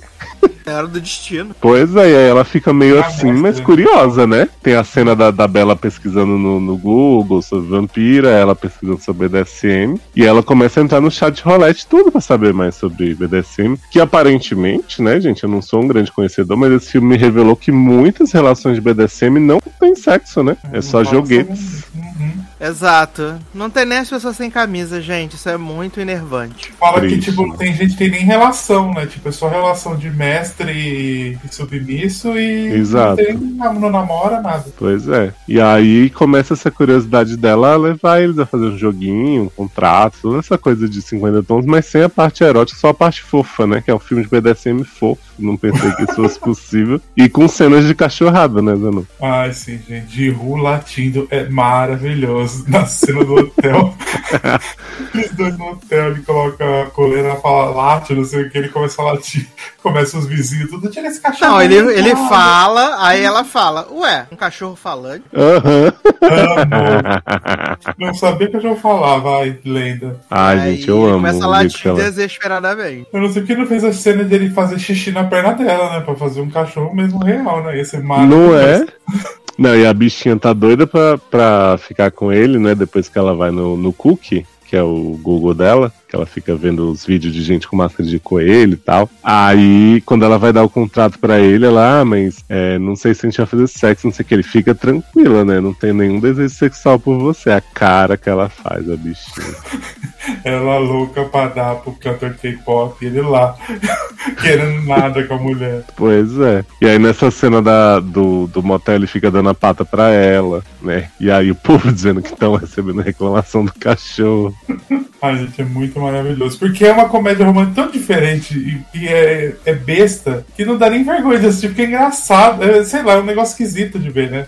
Não, a eu é achei. tendenciosa, né? Porque a senhora gosta de produtos coreanos, então a senhora é tendenciosa. Não, Então, não é, sabe- sabe... muita coisa. É, mas é divertido de assistir. Pois é, achei engraçado, assim. Porque sabe o que, que eu achei curioso? É, eu até falei quando o Zana falou desse filme que eu fui assistir aquele reality da pegação na praia, não sei o que, que não tem pegação porra nenhuma, né? É só eles andando de um lado pro outro pra pegar água e falando, achei fulana bonita, tem uns dentes bons, não sei o que. e aí eu fiquei, gente, vamos fazer um filme de BDSM coreano? E aí eu fui ver já meio assim. E eles realmente não tem cena, grande cena. Tem, tem umas cenas ali, ele sem camisa jogando uma velhinha nele, uma cera, um negócio. Mas não, não tem nada demais. Mas eu fiquei assim, mas e aí, pode? Passa na censura? Porque se não pode ter uma, um- nos BL, não pode ter um beijo com uma língua, como é que pode estar falando de BDSM assim? Uhum, também não sei. Porque assim, ela é cantora de K-pop lá do grupo mais, dos mais famosos da Coreia, que era, né? E ele também. Falei, gente, mas eles podem, não vão ser cancelados e não aconteceu nada, né? Pois é, o povo Vou achou. encaminhar um. DVD de Verdades Secretas 2 pra ele. Melhor que 50 tons de cinza, diga-se de passagem. É que eu fico pensando, pelo visto é mais perturbador fazer um filme comum de, de comédia romântica com sexo do que um filme de BDSM que não tem sexo, né? Uhum. Porque tava, a história tá na- nas relações das pessoas, não no BDSM. Porque, Uhum. Ele comendo a ração da, da, da mão dela. gente, me deu desespero. Eu falei, gente, ela vai beijar esse homem com bafo de ração, imagina. E quando ela fala pra ele, né? Agora eu quero você de verdade pra mim, né? Romance, sexo, tudo. Ele fica todo assustado. Não, e eu acho. E a cena da, da ex-namorada, quando vai lá na casa dele? Nossa, ela vai lá, não sei o que, dá mó textão, otária do caralho, sai quebrando as coisas. Olha, eu tinha dado com a cara dela naquela banqueta ali. Ela ia, Não, sair, e da- tem- ia sair de casa falando fofo. E tem uma revelação nessa cena da ex, né? Que ela fala que ela já dava uns tapinhos, uns negócios, achava super de boa. Mas quando descobriu que ele era sadomaso, ela achou um absurdo. Uhum. O problema não é fazer as coisas, era ele gostar. Olha, Mas sabia que eu gostei dessa relação que fala dos dois, assim? Porque os dois meio que saiu traumatizados da mesma relação, porque ele não falou pra ela desde o começo, né? E aí ele saiu traumatizado porque achou que ninguém ia amar ele do jeito que ele é, e ela saiu traumatizada de ter um cara que na mente dela era doido, fazia as coisas que ela não queria, né? Uhum. Tem umas, umas coisas bem legais, assim, nesse filme que eles constroem, assim, Sim. das relações. O auge pra mim é quando ele fica com ciúme que ela tá dando bronca no menino no, no trabalho, né? Do Sim, estagiário. Que ela fica, ah, não, não me pergunta um negócio que você só tentou uma vez, não sei o que. Aí ele fica assim, salivando, meu Deus, faz isso comigo. E ela de rua, homem, não posso fazer isso, você é meu superior. E ele, não, mas eu quero que você faça. Ela leva ele pra sala de reunião, agora abre o cinto, não sei o que. E que é o grande plot do filme que a Gossip Girl vaza, né? A interação dos dois. exato, o estagiário gravava tudo com a canetinha de cenoura, né, gente? Gente, essa cena é maravilhosa. O papel voando, a cara dele alucinando naquela cena das coisas, ela mandando nele, gente, é tudo incrível. Ela mandando do. E o estagiário depois expõe todo mundo, né? Expôs, expôs o chefe, né? O Não chefe sei ficava. quem expôs, expôs os dois desde o começo, né? Não entendi o plot de expor os dois e depois expor todo mundo e meio que pedir desculpa, né? É porque eu acho que ela vai atrás dele, né? Quando eles Ah, estão foi ser- Julien fazendo o pacto com a Gossip Girl. Sim. É porque quando eles estão pra ser demitido, que o outro fica defendendo ela, que ela não é pervertida, não, fui eu que fiz tudo. Ela fala, não, vamos ver se a gente vai ser demitido mesmo. Aí ela vai atrás do estagiário pra, pra vazar tudo no, no Instagram da Gossip Girl. Uhum. E Ah, deu é certo. Ela foi suspensa o quê? Seis meses, né? É, mas depois todo mundo saiu da empresa, né? E ela tem que ficar. Exato, todo mundo saiu da empresa. Aí ela abriu a empresa dela aqui. Ai, gente, muito bom, gente. Essa menina é maravilhosa. E eu gostei porque é a mulher que é a dominadora da relação, né? Que sempre o homem, né? Que é o, Uhum. tem esse fetiche do homem ser o dominador. a Não, e eu gostei que ele não tem um, não é por causa de um trauma, que ele foi abusado pela mãe, não sei o que, igual o Christian Grey, né? Tipo, ele só é foda mesmo. Não foi aqui em Base que é, botando bituca de cigarro nele, né? Exato, ai, pelo amor de Deus. Ai, ai. E tem uma hora que ela fala assim, né? Vai acabar o nosso contrato, não sei o que, vamos ser o último jogo. E ele fica todo chateadinho, assim. Gente, é, é muita coisa de criança, né? Com, com BDSM no meio. Porque, tipo, ah, nossa brincadeira vai acabar. E ela E ela pisando ele. Nossa, a cena pisando nas costas dele toda arrebentada depois. e ela descobre que a melhor amiga dela também curtiu o BDSM, né? Sim, tem um plot super tenso que você acha que o, que o cara lá que a amiga pegou vai estuprar ela, ela amarra ele na cama. E aí fala assim: ai, a gente que é do BDSM e tal tem que se cuidar porque tem uns malucos no meio. Fica assim, meu Deus, crítica social. Crítica social social foda. foda, né? né? Ainda, e ainda fala: eu tirei foto de você. Se você falar alguma coisa, eu vou te expor na internet. Uhum. Não, e quando ela conta para as pessoas do chat roulette que ela vai tentar a relação com ele, foi todo mundo assim, uau, né? Tipo, não acredito. Exato. Ai, gente, final maravilhoso. Ela na, ele na cama de cachorro preso, ela vai indo batendo nele. Ai. Maior casal. Não, o que eu acho mais legal dela mesmo é isso, que ela fica assim, tipo, ah, é, por que, que eu não vou fazer uma coisa que a pessoa gosta, né? E aí ele fica tipo, ah, mas não quero que seja obrigação e tal. Não, mas eu tô de boa, tipo, não tô sofrendo. Uhum. E ela meio que gosta de mandar, né? E ela não tem espaço disso na empresa, né? Então foi meio que Uhum. ela juntou o útil ao agradável e tava fazendo. né? A fome com a vontade de comer. Adoro. E o bom é que, tipo, no filme coreano o povo tudo leva um uma grande moral, não sei o que, eles ficam lá tudo, ah, acontece alguma coisa, aí não fala, não olha na cara, aí chora. Nesse não, as coisas fluem, tipo, dois adultos de 30 anos fazendo as coisas normal, né? Uhum. Nem parece ser um filme coreano do jeito que, que é tratado, assim, apesar Ah. de ser um BDSM fofo. Aguarda aí a versão BL do BDSM. né? Léo Querendo muito um BL, fazer um BL. Ai, eu quero.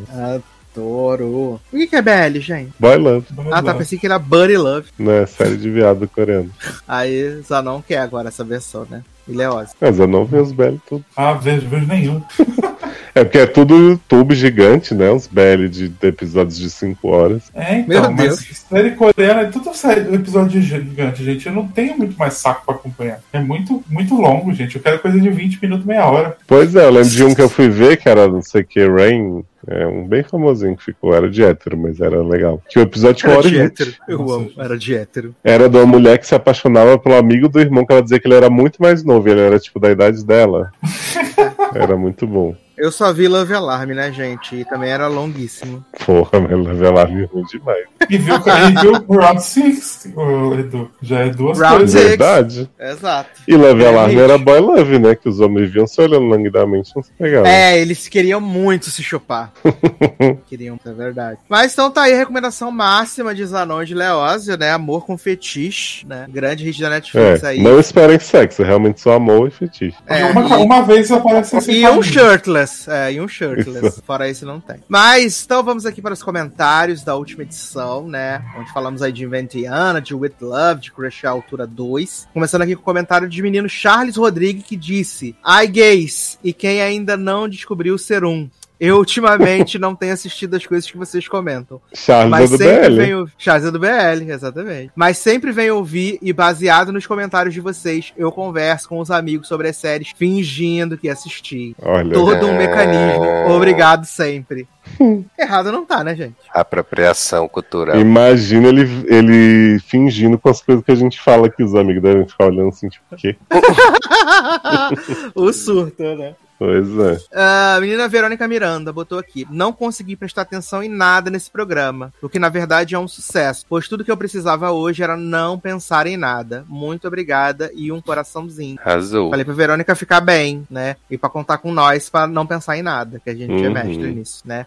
Aí temos aqui o Henrique, que não é o Simão, que botou aqui. E Billy, pediu desculpas para Travis Scott porque Kanye disse que só canta no Coachella se pedir desculpas pra ela. Foi o que a gente falou do festival tudo, né, menino? Aí ele falou aqui que Cinderela da Amazon tá no fan favorite, na frente no fan favorite do Oscar. Aí ele botou aqui, Sandish é uma adaptação de um livro inacabado de Jane Austen, mas que Theo James não vai aparecer na segunda temporada. Aí ele meteu aqui um que Shy Lane deve ser anti-vax na surdina. Porque o marido dela é caramba. jogador da NFL babacão, que mentiu que se vacinou e foi descoberto. Ah, Mas é eles se separaram. Eles não estão mais juntos, se separaram. Ele tá até fazendo várias declarações pra ela, que ela vai amar ela pra sempre e tal. Ah, então vai ver ela terminou porque ele é antivacina. Porque ele é anti-vax, Né? exatamente. Charlene descancelada. With Love, vi por acaso no torrent da vida e baixei em dezembro ainda, inclusive com a legenda em português. Não entendo Eita. a Amazon ter série original e não lançar ao mesmo tempo. A Netflix ainda dá um banho nisso. Exato. Achei legalzinha, mas um pouco exagerada. Invente Ana, resolvi esperar vocês comentários, porque confesso que tô cansado de Shonda e da Netflix com um todo de mania, com mania de episódios gigantescos desnecessariamente. Aliás, amanhã volta Grey's Anatomy. E aí ele botou aqui um PS, estava esperando vocês comentarem a maravilhosa segunda temporada de Toy Boy. Aí eu respondi pra ele, menino, a gente não assiste Toy Boy, né? Nossa, eu tentei ainda ver a Né? primeira. Eu tentei achar as cenas de putaria pra ver se valeu a pena e quase não tinha. Tudo muito conceitual. Aí ele botou, vocês viram quem matou Sarah? Tem que assistir também essa pra assistir vergonha ali nos momentos dançantes. Ah, bem Eu acho, que eu, eu acho que eu vi essa, o primeiro e último episódio, mas foi uma confusão tão grande que eu não consegui entender nada. Ih, Gente, não faz sentido nenhum a festa do, Lu do Lucas ser despedida de solteiro, gente. Faz sentido nenhum. Mas vou fingir. É, porque ele vai casar com o Slow, né? Custou verdade. Ele falou porque quando ele foi lá fora tinha polidência, era uma putaria. Por isso que ele. Ai, ai. Marcelo Souza. Esse monte de filme teen da Netflix parecem tão xoxos e sem graça. Se bem que a Netflix anda especialista em conteúdo meio sem graça, né? Você que tá dizendo. With Love é a maravilhosa série que a Amazon traz dois meses depois da estreia. Netflix, minha querida, pode fazer 10 episódios, 12, 13 episódios, mas faz episódios menores. Não, menino, tá errado isso. Tem que ser 8 episódios de 40 minutos. Ai, gente, é isso que eu falo, o povo, porque eu vivo reclamando de duração, né? E as pessoas ficam assim, ah, mas não sei o quê. Primeiro, gente, tem coisa que você vê que não precisa estar lá. Tipo, o Gossip Uhum. Girl que faz episódio que repete as cenas várias vezes. E tem como você dividir a temporada diferente. Não precisa, não precisa fazer oito. de duas horas. Você pode fazer Uhum. 10, você pode fazer 12. A gente, a gente vive falando que é legal ter poucos episódios. É, mas tipo, se você aumentar dois episódios e, e fizer uma duração né, aceitável, já ajuda. Muito. Sim. Ah, Tiago Pereira começou aqui com Guerreiros, tirando leite de pedra com essa pauta. RS, RS. Ah, quero assistir Inventing Ana, mas com essa duração dos episódios está difícil. Fiquei com vontade de conferir Arquivo 81 e o With Love. PS, reforço a recomendação de menino Henrique Simão sobre o Mar da Tranquilidade. É uma história bem legal e é protagonizada por Baedoni. Saudade Sense8. Abração para todos. Turdone de sintonia? Doni Sintonia. Entre um show e outro. E Adoro. paquerar a, bloguei- a blogueira. E por último temos aqui o Dr. Bernardo, né? Não vi quase nada dessa edição, só Inventing Ana. Achei bem longa e cansativa e me lembrou outra série da Shondaland, The Cat. Hum, Já ansioso eita. para ouvir vocês comentarem sobre o retorno triunfal de The Marvel ou Mrs. Maisel. Já comentamos. Já saudade da Cat. The Cat, né? Mirelle Enos. Uhum.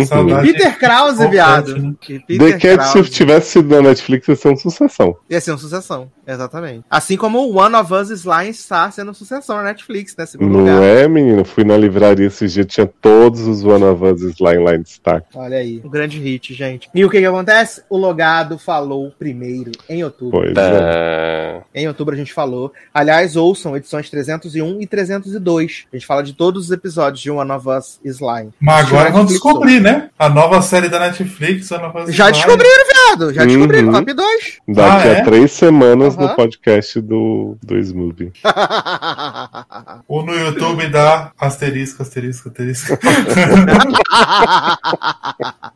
ai, ai, gente. Mas estamos chegando aí ao final desse podcast carnavalesco aí, no meio do final do feriado de carnaval. Porra, mó Ah. folia, né? adoro. Maior folia, exatamente. Chegando ao final desse podcast maravilhoso, é incrível, espero que vocês tenham gostado. Lembrando que vocês podem apadrinhar aí este projeto, se tornar produtores executivos do Logadinho no Patreon, né, patreon.com, e também no PicPay, né, Patreon mais pra galera que mora fora e o PicPay pra galera aqui do Brasil, pode apoiar aí procurando o Logadinho com dois Gs. Ah, lembrando, é, sextas-feiras a cada 15 dias vamos ter lives na Twitch aí pra comentar outras coisas, fofocar e falar absurdos, como se a gente não falasse, né, mas são outros absurdos, absurdos diferentes. Ah, compre o livro de Zanon, compre Sonatina pra ele poder fazer o volume 2, né, de Sonatina.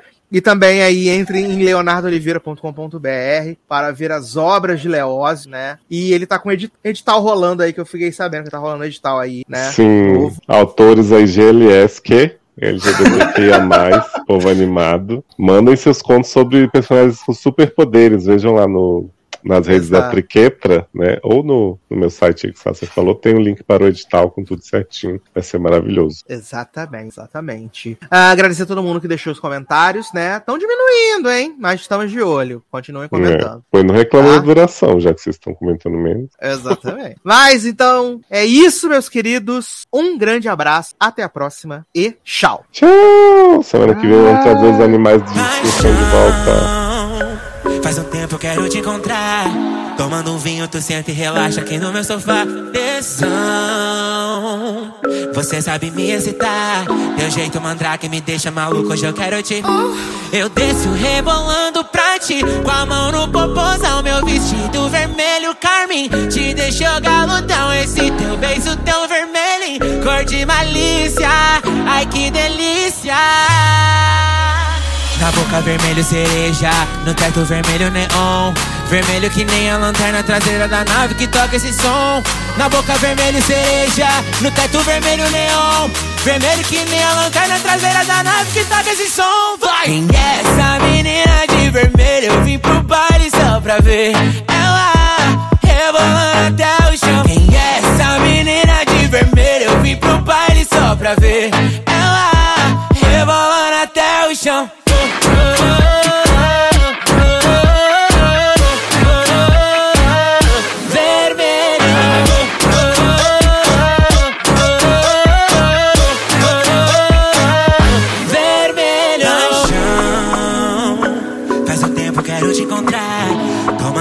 Tu senta e relaxa aqui no meu sofá. Tesão Você sabe me hesitar Meu jeito mandrake me deixa maluco Hoje eu quero te... Eu desço rebolando pra ti Com a mão no popozão. Meu vestido vermelho carmim Te deixou galantão